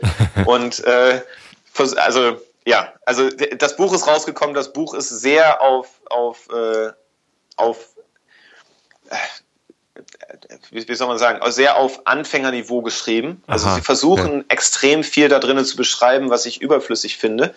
Ähm, also aus meiner Sicht sollte äh, äh, agile Skalierung da anfangen, wo ähm, die, zum Beispiel wo Scrum aufhört, wo Scrum aufhört, ein ja. Team zu beschreiben. Ja. ja, so als Ergänzung quasi dazu. Mhm. So, ähm, was sie aber machen, ist, sie beschreiben tatsächlich sehr viel äh, auch auf Team-Level so was eigentlich Scrum-Domäne wäre. Ja. So, ähm, aber sie sagen halt, mein Gott, wir hatten halt so ein Buch noch nicht im Angebot. Wir haben das, das Buch, was für die Fortgeschrittenen ist, das haben wir schon längst geschrieben in 2006. Ähm, dieses Buch sollte mehr für Anfänger sein, damit wir auch wirklich Leute von ganz, ganz, ganz vorne abholen. So okay. Naja, ähm, und damit steigt halt die, äh, die Kommerzialisierungsrate einfach. Ne? Also die versuchen halt äh, auch äh, jetzt deutlich mehr Geld damit zu machen. Ja. So. Was nicht, wie gesagt, was nicht unbedingt nicht schlecht sein muss, aber es hat immer so ein Geschmäckle, sagen wir es mal so. Ja, ja gut. Ja, dann gibt es. Äh, Und jetzt ist es nicht mehr dein, dein Lieblingsansatz mehr? Ich, also von den, von den ganzen, sagen wir es mal, die, die ganzen strukturierten Sachen, die es da draußen so gibt, wie zum Beispiel Dead, wie, wie Save, wie Less etc., ist Less deutlich, mit deutlichem Abstand mein, mein, mein Liebling. Immer noch dein Favorit. Aber es, okay. Ja, ja, aber, aber es gibt unstrukturierte, also ich nenne sie unstrukturierte Ansätze. Ähm, und zu einem könnten wir jetzt kommen, das wäre Spotify. Aha, okay. Ah, ach so. Ah, gut. Und das, das ist quasi der Unterschied. Äh, bei, bei einigen hast du so ein Framework, an dem du dich festhältst und hm. Von dem du möglicherweise auch nicht abweichen solltest, wenn du dabei bleiben willst. Genau, richtig. So, und die anderen sind, die unstrukturiert, was ich unstrukturiert meine, sind eher, ähm, sind eine, eine Menge Geschichten, eine Menge Ideen und sehr viel Inspiration. Okay. Aber nichts, nichts, was du eins zu eins, ach, ich meine, auch die großen Frameworks, die kannst du einfach nicht eins zu eins so übernehmen. Die Aha. musst du alle anpassen, ne? So, aber ähm, die ähm, gerade was, was, was Spotify, Spotify sagt halt, mein Gott, äh, das ist, ist mir relativ egal, wie ihr das macht in euren Unternehmen. Wir beschreiben ja einfach nur, was wir machen bei unserem Unternehmen und äh, würden gerne nette Diskussionen mit euch haben darüber, wie äh, wie, wie, ihr, wie ihr das findet. Und vielleicht habt ihr Anregungen, wie wir das besser machen können. Du, die sogar, geht gar nicht erst ja. mit dem mit, mit dem Ansatz raus, jemanden äh, das zu predigen oder so. Ne? so. Äh, was, was interessant ist, denn Sie haben es ja gepredigt, Sie haben da eine Veröffentlichung gemacht. Die findet man relativ ja. leicht, wenn man nach Spotify Scaling Agile sucht. Da findet man so ein PDF, ja. wo Sie drin beschreiben, was Sie gemacht haben. Ähm, ja. Ich habe allerdings auch letztens gehört, dass Sie sich schon dagegen wehren, dass es überhaupt der Spotify-Ansatz genannt wird, weil es soll eben kein Framework werden. Äh, nein, und, und, und, und äh, es, äh, Entschuldigung, wenn ich das falsch ausgedrückt habe oder wenn ich das nicht klar ausgedrückt habe. Ja, sie haben es rausgebracht. Sie haben, sie haben sehr viele äh, gute Videos darüber gemacht. Also mhm. gerade Henrik Nieberg ähm, ist, ist wirklich sehr, sehr gut, was, was das angeht, ja. den, den, den Skalierungsansatz von Spotify zu beschreiben. Ähm, sie, die sind auf äh, mit, mit mindestens drei Leuten, dem, äh, wie gesagt, Henrik Nieberg, dann äh, Anders äh, äh, Everson und Joachim Sunden. Äh, mhm. Die drei sind, sind äh, für eine ganze Zeit lang ständig auf Konferenzen unterwegs gewesen mit dem Ansatz. So, aber das machen die, das sind, erstens sind das die agilen Coaches, die natürlich das auch für Eigenmarketing machen. Ne? Also Spotify ist sehr eng mit Henrik Nieberg verbunden mittlerweile. Äh, im Sinne von, äh, von, von diesem, von dem ganzen, von der ganzen agilen Landschaft. Und Henrik wird auch, ne, also äh, wird von anderen Leuten äh, beauftragt, weil er eben so viel Erfahrung hat mit Spotify auch. Ähm, das ist natürlich eine Sache. So, aber die sind nie dahin gekommen und haben gesagt, okay, und jetzt zertifizieren wir euch in dem Spotify-Ansatz. Und weißt du, ja. oder es gibt noch nicht, es gibt noch nicht mal ein Buch darüber oder so. Also wo, wo man jetzt hingehen könnte und sagen könnte, okay, ähm, ich, ich bezahle 50 Euro dafür für dieses Buch, damit ich danach mein Unternehmen so umbauen kann oder so. Die alles, was was über Spotify, äh, was es darüber zu zu lesen gibt, ist frei verfügbar. Mhm. Ähm, und von daher ist, das meine ich mit, das ist so dieser unstrukturierte Ansatz. Sie haben es einfach nur rausgegeben und gesagt, ja, natürlich veröffentlichen wir das, aber die Idee ist einfach, wir wollen eine, eine, wir wollen gerne mit euch darüber diskutieren, ob das gut ist oder nicht. Wir wollen es einfach teilen mit euch, weißt du? Das stimmt, das ist und das, tatsächlich das finde ich anders. sehr sympathisch. Ja, ja, so. ja. Beschreibst du es kurz? Was ist Spotify oder soll ich das tun? Ja, nee, mach, mach du bitte. Ich bin schon die ganze Zeit am Erzählen. Ich bin, ja, genau. Ich wollte, ich wollte dir mal die Gelegenheit geben, einen, einen Schluck zu trinken. Ich bin drüber gestolpert, ähm, als wir äh, noch bei Xing äh, gearbeitet haben und äh, wir hatten halt schon eine agile Struktur und haben den Spotify-Approach nicht wirklich gebraucht, aber unsere Struktur quasi dagegen abgeglichen. Ähm, und sie war tatsächlich relativ ähnlich. Spotify beschreibt eine Matrix-Organisation die äh, Entwicklungsteams vorsieht, haben dafür den Namen Squad äh, geprägt. Ähm, und die Mitarbeiter in den Squads ähm, sind aber äh, matrixmäßig organisiert und äh, disziplinarisch aufgehängt im Sinne von Mitarbeiterentwicklung in sogenannten Chaptern. Es gibt dann Chapter Leads, die sind dann quasi die disziplinarisch Vorgesetzten für äh, die Mitarbeiter, die haben aber nicht quasi die, die Verantwortung dafür, was entwickelt wird, sondern nur, wie sich die Mitarbeiter äh, entwickeln und äh, für den, für den interdisziplinarischen Austausch der Mitarbeiter untereinander. Äh, und die, die Squads haben eben ganz normal einen Product Owner und eben einen Agile Coach, aber auch die POs und die, die Agile Coaches sind auch wieder ähm, so mit, mit den anderen äh, verbunden.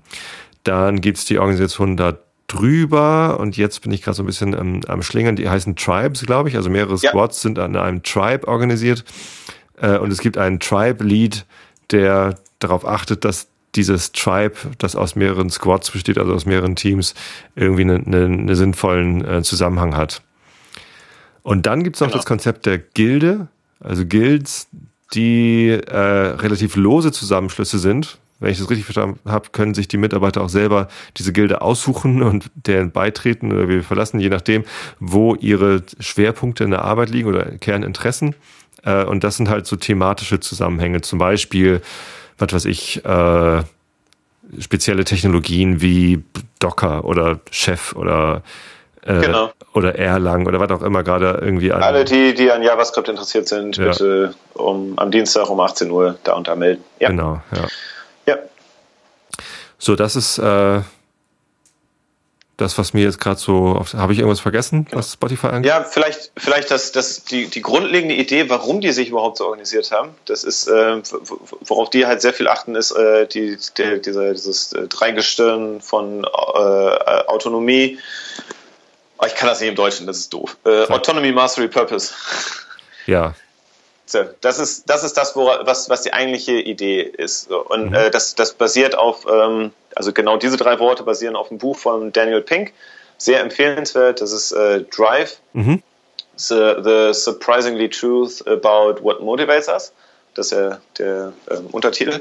Mhm. So, ähm, und es geht halt tatsächlich um, ne? also die Idee ist, es gibt nur intrinsische Motivation ähm, und äh, diese intrinsische, also du kannst keinen extrinsisch motivieren durch Geld oder durch, durch, keine Ahnung, durch Schulterklopfen oder sonst was, sondern was, was, wenn, also wenn man, wenn man nur die Umgebung richtig gestaltet ähm, und quasi diese innere, die intrinsische Motivation entsprechend äh, ähm, der entsprechend äh, Raum gibt, um äh, sich entfalten zu können, was eben die Autonomie wäre, mhm. so, dann kann, äh, dann kann, dann hast du quasi ein, äh, dann bist du ungebremst auf dem Weg Richtung Mastery.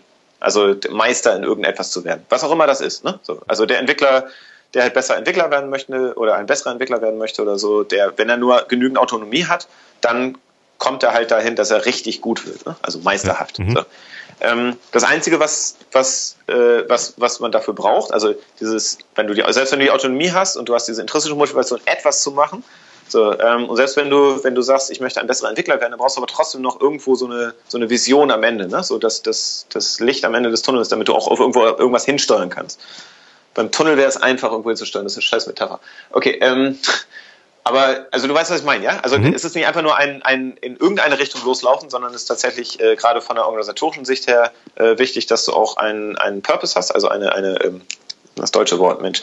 Zweck oder Bestimmung, ja, nee, was? ja ein, ein Ziel, also, Ziel, also aber in einem größeren Kontext. Also Ziel, Vision, ne? so ja, etwas, wo, ja. wohin soll denn diese Gesamtorganisation gehen? Und das ist halt sehr wichtig, gerade wenn du, ähm, wenn du ähm, sehr viele Teams hast, damit die nicht alle quasi in unterschiedliche Richtungen von, äh, voneinander weglaufen, so ungefähr. Ne? Also das Bild, was man hat, ist halt äh, alle Teams zusammen und alle strömen halt in unterschiedliche Richtungen voneinander weg. Ähm, wenn du halt diesen Purpose hast, wenn du diese, diese Bestimmung hast von dem Unternehmen ähm, und das entsprechend auch kommunizierst, dann sollten die alle sollten alle Teams entsprechend ähm, ähm, gleich ausgerichtet sein zu diesem Zweck hin. Mhm. Naja, und das ist halt dieses Autonomy Mastery Purpose. Und was, was äh, Spotify halt sagt, ist halt, naja, die resultieren halt in, in diese, diesen ähm, hochperformanten Teams. Ne? Also wenn ja. ich ein Team, wenn, wenn ein Team nicht eingeschränkt ist durch, durch zu viel Bürokratie, durch zu viel Hierarchie, durch zu viel zu, zu viel irgendwas, so, dann ist es halt autonom und da, wenn es halt diese autonome Freiheit hat, ähm, dann kann es halt selber entscheiden, die, die, die, besten Entscheidungen treffen, um das Produkt, was sie denn machen, oder den, das Teil des Produktes, an dem sie arbeiten, ähm, um das halt äh, nach vorne zu treiben und richtig gut zu machen. So, wenn ich dann noch wie Spotify, wenn ich dann noch eine, eine Vision habe für das Gesamtunternehmen, ne? also ähm, die, die, die Musik der Welt äh, zum, zum Stream jedem zur Verfügung zu stellen. So, ähm, wenn, und wenn ich das halt, wenn ich diese Vision noch ein bisschen besser ausdrücke, als ich das gerade getan habe, so, dann sollten alle Teams quasi an einem Strang ziehen und im Englischen sagt man halt dieses Alignment, ne? Mhm. So, ähm, sollten halt alle ausgerichtet sein hin auf eine, auf eine Richtung. So, und dann kannst du halt, dann kannst du halt sehr autonom äh, in einem Team und auch als Individuum in einem Team unterwegs sein und trotzdem unheimlich viel gebacken kriegen, wie Spotify das vormacht im Moment. Ich würde jetzt gerade eigentlich ganz gerne nachgucken, wann wir die erste Episode im Agiles Produktmanagement Podcast aufgenommen haben. Denn ich glaube, ja. du hast damals äh, gesagt, dass du immer wieder auf das Agile Manifest kommst und staunst, wie viel Gutes da drin steht. Und das ist mir tatsächlich in den letzten Jahren ich glaube, es ist zweieinhalb Jahre ungefähr her, äh, dass wir es gemacht ja? haben. Ähm, und, und das ist mir auch immer wieder aufgefallen. Und jetzt gerade fällt es mir wieder auf, denn das, was du da gerade beschrieben hast, das, das steht ja auch so ziemlich direkt in den Prinzipien des agilen Manifests drin, nämlich ähm, die besten Architekturen, Requirements steht da zwar leider das hässliche Wort, äh, und, und Designs ja. äh, kommen aus selbstorganisierten Teams, sowie ja. äh, Build Projects around motivated individuals. Also, ja. dass man halt die Motivation der Individuen in, äh, in den Vordergrund stellen sollte und, und die Projekte drumherum bauen sollte. Und wenn man mhm. ihnen dann die Umgebung und den, die Unterstützung gibt, die sie brauchen, äh, und, und auch das Vertrauen, dass sie ihren Job hinkriegen, dann, äh, dann hat man sozusagen geschafft. Mhm. Ja. Ähm, ein ein äh, bei dieser ganzen Autonomiegeschichte, die ist, die ist, ich bin ein großer Fan davon, äh, äh von, von, von äh, Individuen Autonomie gewähren oder geben. Mhm. Ähm, der Nachteil davon ist, oder es gibt also, es gibt einen Nachteil davon, der ist halt, ähm, Entscheidungen oder Entscheidungswege dauern länger oder sind länger. Mhm. Wenn du sehr viel Autonomie hast in einem Unternehmen. Ich hatte mich dann auch mit, mit Henrik Nieberg im Oktober darüber unterhalten, da war der hier auf der Scrum Australia in Sydney mhm. und ähm, da, und er hatte gesagt, das ist schon was, wo auch Spotify äh, dran knabbert. Ähm, dass, dass tatsächlich einige Entscheidungen, da fragt man sich zumindest im Nachhinein, hätte es nicht einfacher gehen können? Hätte man nicht einfach sagen können, komm, lass uns jetzt links rum gehen, wir müssen nicht lange quatschen darüber, ob links oder rechts rum, ähm, sondern ne, hätte einfach irgendjemand entscheiden können und dann wäre es schon gut gewesen. Das war abzusehen dass, dass man diese Entscheidung äh, nicht so lange hätte rauszögern müssen. So. Ähm, und, und das sehe ich auch. Also je mehr Autonomie du gewährst in, in Teams, in Unternehmen, äh, in, in, in, für Individuen, desto länger sind die Entscheidungen und ähm, desto ähm, ja, diese, diese retrospektive Kohärenz, dieses äh, im, im, im Nachhinein ist man immer schlauer, ne? Ja, also, ja, äh, das, das, das erwischt einen doch öfter dann. Okay. Das, das ist, ist tatsächlich der oder ist einer der, der genannten Nachteile, wenn es darum geht. Ähm, ich sehe allerdings kein, keine echte Alternative dazu. Also die Alternative, um also ich meine, was wäre die Alternative in dem Sinne von, ähm, im Nachhinein kann ich zwar sehen, ja, das wäre einfacher gewesen, einfach, das hätte, einfach hätte jemand entscheiden können, linksrum. So, hätte der aber tatsächlich entschieden, linksrum, dann wäre diese ganze Diskussion um links oder rechts, ähm, wäre nicht entstanden und dadurch hätte, hätte keiner was gelernt fürs nächste Mal, ob jetzt links oder rechts besser gewesen wäre. So, und wer weiß denn von vornherein, ob links oder rechts besser gewesen wäre? Nur weil man es im Nachhinein so sehen kann, heißt ja nicht unbedingt, dass man es vom, äh, vom Vorher aus sehen kann. Und das ist halt etwas, was äh, die Komplexitätstheorie halt lehrt. Ne? Also gerade in komplexen Umgebungen kannst du von vornherein nicht sagen, ob links oder rechts besser gewesen wäre. Im Nachhinein kannst du feststellen, ah ja, doch, nee, es wäre links wäre auf jeden Fall besser gewesen und jetzt können wir auch genau sehen, warum. Und immer wenn Menschen äh, beteiligt sind, handelt es sich automatisch um komplexe Systeme. Das, das ist eine, eine ja. Sichtweise, ja. ja. davon, ja. davon bin ich relativ fest überzeugt. ähm, ja. Ja. So. Gut. Dann, okay, wenn, wenn das Spotify wäre, mhm. dann habe ich noch zwei, zwei andere. Okay, cool. Eins, eins, Auch wieder unstrukturierte?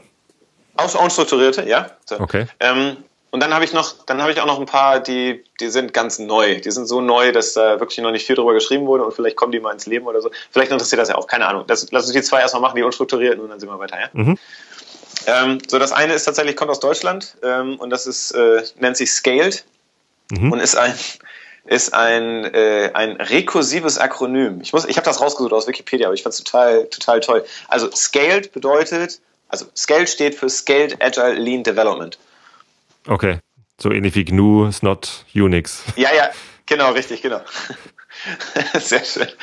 Da kommt der Nerdfaktor hier zu tragen, das ist doch gut. Ja. Ähm, so, ähm, die Idee ist, ist ähnlich wie bei Spotify, ähm, Autonomie, ähm, äh, äh, Autonomy Mastery Purpose. Ähm, und es ist tatsächlich nur ein, ein, ein, ein, ein Satz an, an, an Prinzipien. Also, und wenn ich sage nur, dann meine ich das mit dem größten Respekt, weil ähm, es, die Prinzipien sind wirklich sehr, sehr gut. Ähm, das sind halt, ähm, in, in, die Prinzipien sind organisiert in, in unterschiedlichen Kategorien. Ähm, also ein, äh, ein äh, was heißt denn, ein, ein ich versuche gerade zu übersetzen, Excited Customer. Was ist Excited? Äh, ein aufgeregter Customer, ein äh, aufgeregter Kunde. Begeisterter, ein begeisterter Kunde. Kunde. Ja. ja. So, dann der, der, der, ähm, der, ähm, der, der fröhliche und, und produktive Mitarbeiter, dann äh, globale Optimierung, ähm, dann äh, unterstützendes ähm, äh, unterstützendes äh, Leadership, äh, mhm. Führung, unterstützende Führung, so und dann noch äh, ständige Verbesserung, also dieses äh, typische Continuous Improvement. So und da das ist eine Ansammlung von Prinzipien. Und äh, die Verfasser von Scale sagen halt letztendlich, wenn du, wenn du, wenn du skalierst, dann achte auf diese Prinzipien und versuche dich innerhalb dieser Prinzip oder an diesen Prinzipien zu orientieren. Ähm, natürlich, und deswegen sage ich auch, es ist ein unstrukturierter Ansatz. Ähm, es, es, bedeutet halt nicht, du musst, dieses, du musst dieses Tool einsetzen, du hast dann das Meeting und dieses Meeting sollte so und so lange sein und das Team hat die und die Größe und und und. Das, das wäre halt diese Struktur, das ja. Vorgegebene. Ja. So, die Prinzipien sind wirklich äh, mehr, mehr so Richtlinien, an denen man sich äh, orientiert. Ähm, wobei du aber äh, zum Beispiel sehr gute Retrospektiven äh, aufgrund von Prinzipien äh, halten kannst. Mhm. Äh, du meinst, dass du, äh, du, du, du, du in der Retrospektive zum Beispiel machst du einen nochmal deutlich, das sind die Prinzipien. Ähm, und dann sagst du zum Beispiel, glaubt ihr denn, wie weit haben diese Prinzipien verfolgt?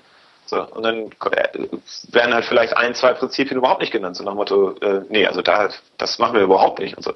Und dann kann man halt wunderbar wäre denn etwas, also erstens ist es sinnvoll, dass wir in, diese, in dieses Prinzip auch aufnehmen oder dass wir uns nach diesem Prinzip auch orientieren.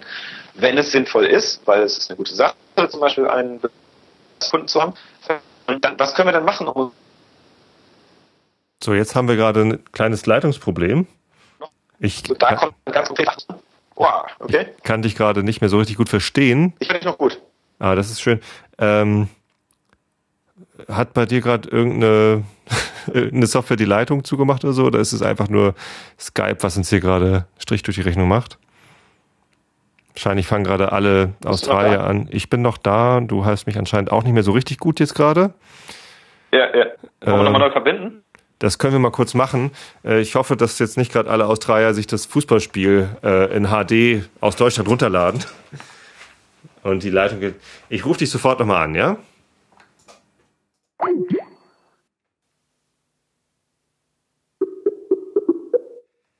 Ja, das kann passieren, wenn man ähm, einen Gast aus Australien live dazuschaltet. Ich hoffe, dass dieser Neustart von Skype jetzt dazu führt, dass die Audioqualität wieder besser wird. Ähm, denn so ganz am Ende waren wir noch nicht. Ja, wir könnten uns jetzt alle auf den Kopf stellen. Aha. Es gibt ein Freizeichen. Hallo. Skype hat ein Freizeichen, habe ich gerade gelernt. Interessant. So, du bist wieder da, das okay. ist schön. Ja. Ähm, hoffen wir, dass es jetzt gerade ein bisschen stabiler bleibt. Ähm, du kannst mich hören? Kannst du mich hören? Ich kann. Ah, und du bist schon wieder, du bist leicht, schon, schon wieder leicht abgehackt. Das ist schade. Versuchen wir noch? Ja, ja. wir versuchen es äh, noch zum Ende zu bringen. Ich glaube, wir sind auch schon relativ dicht am Ende, oder? Also ja, ja, ja. Also das war das war Scaled. Eine andere Empfehlung, die ich, die ich meinen Kunden auch gerne mal wieder sage, ist äh, äh, niedergeschrieben ein Buch von Don Reinhardson, ähm, heißt Product Development Flow. Ähm, und du, du, bist noch da, ja? Ja, ich bin noch da. Jetzt, jetzt hörst du mich, oh, super klasse. Ja. Ähm, so, äh, Don Reinhardson, Product Development Flow und äh, ist, ist letztendlich auch eine Ansammlung von Prinzipien ein, mit einer extremst äh, hohen Informationsdichte in dem Buch. Also das Buch selber ist gar nicht so dick, ich glaube nur 250 Seiten oder so. Ähm, aber es ist kein Buch, was man einfach so durchliest, sondern es ist wirklich anzustudieren. Also ich habe also sehr äh, kondensierte äh, Informationen. Richtig, genau. Ich habe in einem Jahr habe ich mir äh, bin ich durch die Kapitel durchgegangen und habe glaube ich alle zwei drei Wochen habe ich ein Kapitel oder so gemacht, aber wirklich studiert. Mhm. Äh, mich da hingesetzt, äh, das ausgerechnet. Er, er bringt unheimlich viele Rechenbeispiele. Rechenbeispiele, was was wird da gerechnet? Ja, ja. Jetzt Bernd. Und ja, ja. Ähm, ich glaube, ah, wir müssen äh, das an dieser Stelle unterbrechen. Ähm, ja. Das ist sehr schade, aber ja. die Technik macht uns einen Strich durch die Rechnung. Und ich kann das ja. hier auf meiner Seite jetzt gerade nicht weiter kontrollieren. Ähm, wüsste jetzt nicht, was ich tun kann, um, um das ähm, zu beheben. Deswegen würde ich sagen, ich danke dir erstmal für den Input, den wir haben. Ähm, und ja. Falls wir jetzt von an den Modellen noch irgendwas vergessen haben, ähm, führst du das vielleicht, weiß ich nicht. Äh, wo, wo findet man jetzt noch weitere Informationen? Also natürlich wird diese Episode bei mir unter www.agilesproduktmanagement.de veröffentlicht, äh, sogar auch mit Shownotes. Äh, wir hatten ganz fleißige Shownotes-Schreiber den, den Abend über, also hier ist ja Abend. Ähm, und äh, da gibt es auch die Möglichkeit zu kommentieren und Fragen zu stellen. Und ich würde mich freuen, wenn wir beide da versuchen, diese Fragen zu beantworten. Ähm, wenn man nicht nur dir Fragen stellen möchte bei mir im Blog, dann äh, sag noch bitte kurz, wo findet man mehr? Du hast auch eine Seite, also Boat Mover. Ja, aber ich habe insbesondere auch für das Thema, ähm, ich habe ein ich habe einen Vortrag, der heißt äh, Comparing Ways to Scale Agile, also mhm. Äh, die, die, die unterschiedlichen Wege vergleichen, um agil zu skalieren. Und da sind die ganzen Methoden, die ich halt untersucht habe oder äh, die, die ich halt studiert habe, äh, sind halt äh, alle drin aufgeführt. Und da würde ich einfach, das würde ich verlinken. Das, ah, super. Den Foliensatz findet sich auf Slideshare und das sind die ganzen, das sind auch dann Links drinne zu, wo finde ich mehr zu den einzelnen Methoden. Und äh, das, das würde halt sehr gut abdecken, was wir heute auch besprochen haben. Ja, klasse. Ja. Gut. Und ansonsten natürlich, ich meine, ich bin auf Twitter, auf Facebook, auf wo auch immer. Ähm, wer auch immer mich was fragen möchte, gerne. Ja. Dann äh, denke ich, war das ein sehr guter Rundumschlag. Wir sind irgendwie bei, bei über zwei Stunden angelangt. Mhm. ähm, das finde ich total klasse. Vielen, vielen Dank mhm. dafür, lieber Bernd. Das ist ja, sehr gerne. wertvoll. Also das ähm, ja ja, hätte ich ehrlich gesagt nicht mal erwartet, dass es so viele verschiedene Modelle da gibt und äh, total mhm. spannend auch zu sehen, wo die sich unterscheiden. Ähm, und ich hoffe auch, dass wir mit dem mit, der, mit dem Einführungsteil, wo wir nochmal gesagt haben, äh, was ist eigentlich agil und was heißt da drin zu skalieren, ähm, da haben wir bestimmt viele Leute erreicht, die vor ähnlichen. Herausforderungen stehen. Ja, das, das würde mich freuen. Cool. Ja, danke für, für das für, für den, das war eine coole Folge. Also, äh, also cooles Gespräch, das wollte ich sagen. Ja. Vielen Dank dafür. Ja, klasse. Gut, dass es dir auch Spaß gemacht hat. Dann ähm, ja. machen wir das vielleicht mal wieder. Nächstes Mal vielleicht mit einer anderen Technologie oder äh, ich komme auf die andere Seite der Erde und wir machen das in Person. Das wäre doch toll. Da haben wir auch, da haben wir auch keine technischen Probleme dann, zumindest nicht derart. Ist, ja. Alles klar. Gut. Cool. Dann Bernd, ich wünsche dir einen schönen Tag. Allen Hörern also, vielen Dank fürs Zuhören, den Shownotern vielen Dank fürs Mitschreiben und bis zum nächsten Mal. Achso, jetzt wollte ich hier noch das, das Outro einspielen. Wenigstens das könnte ich noch probieren. Da war ich jetzt gerade gar nicht mehr drauf gefasst.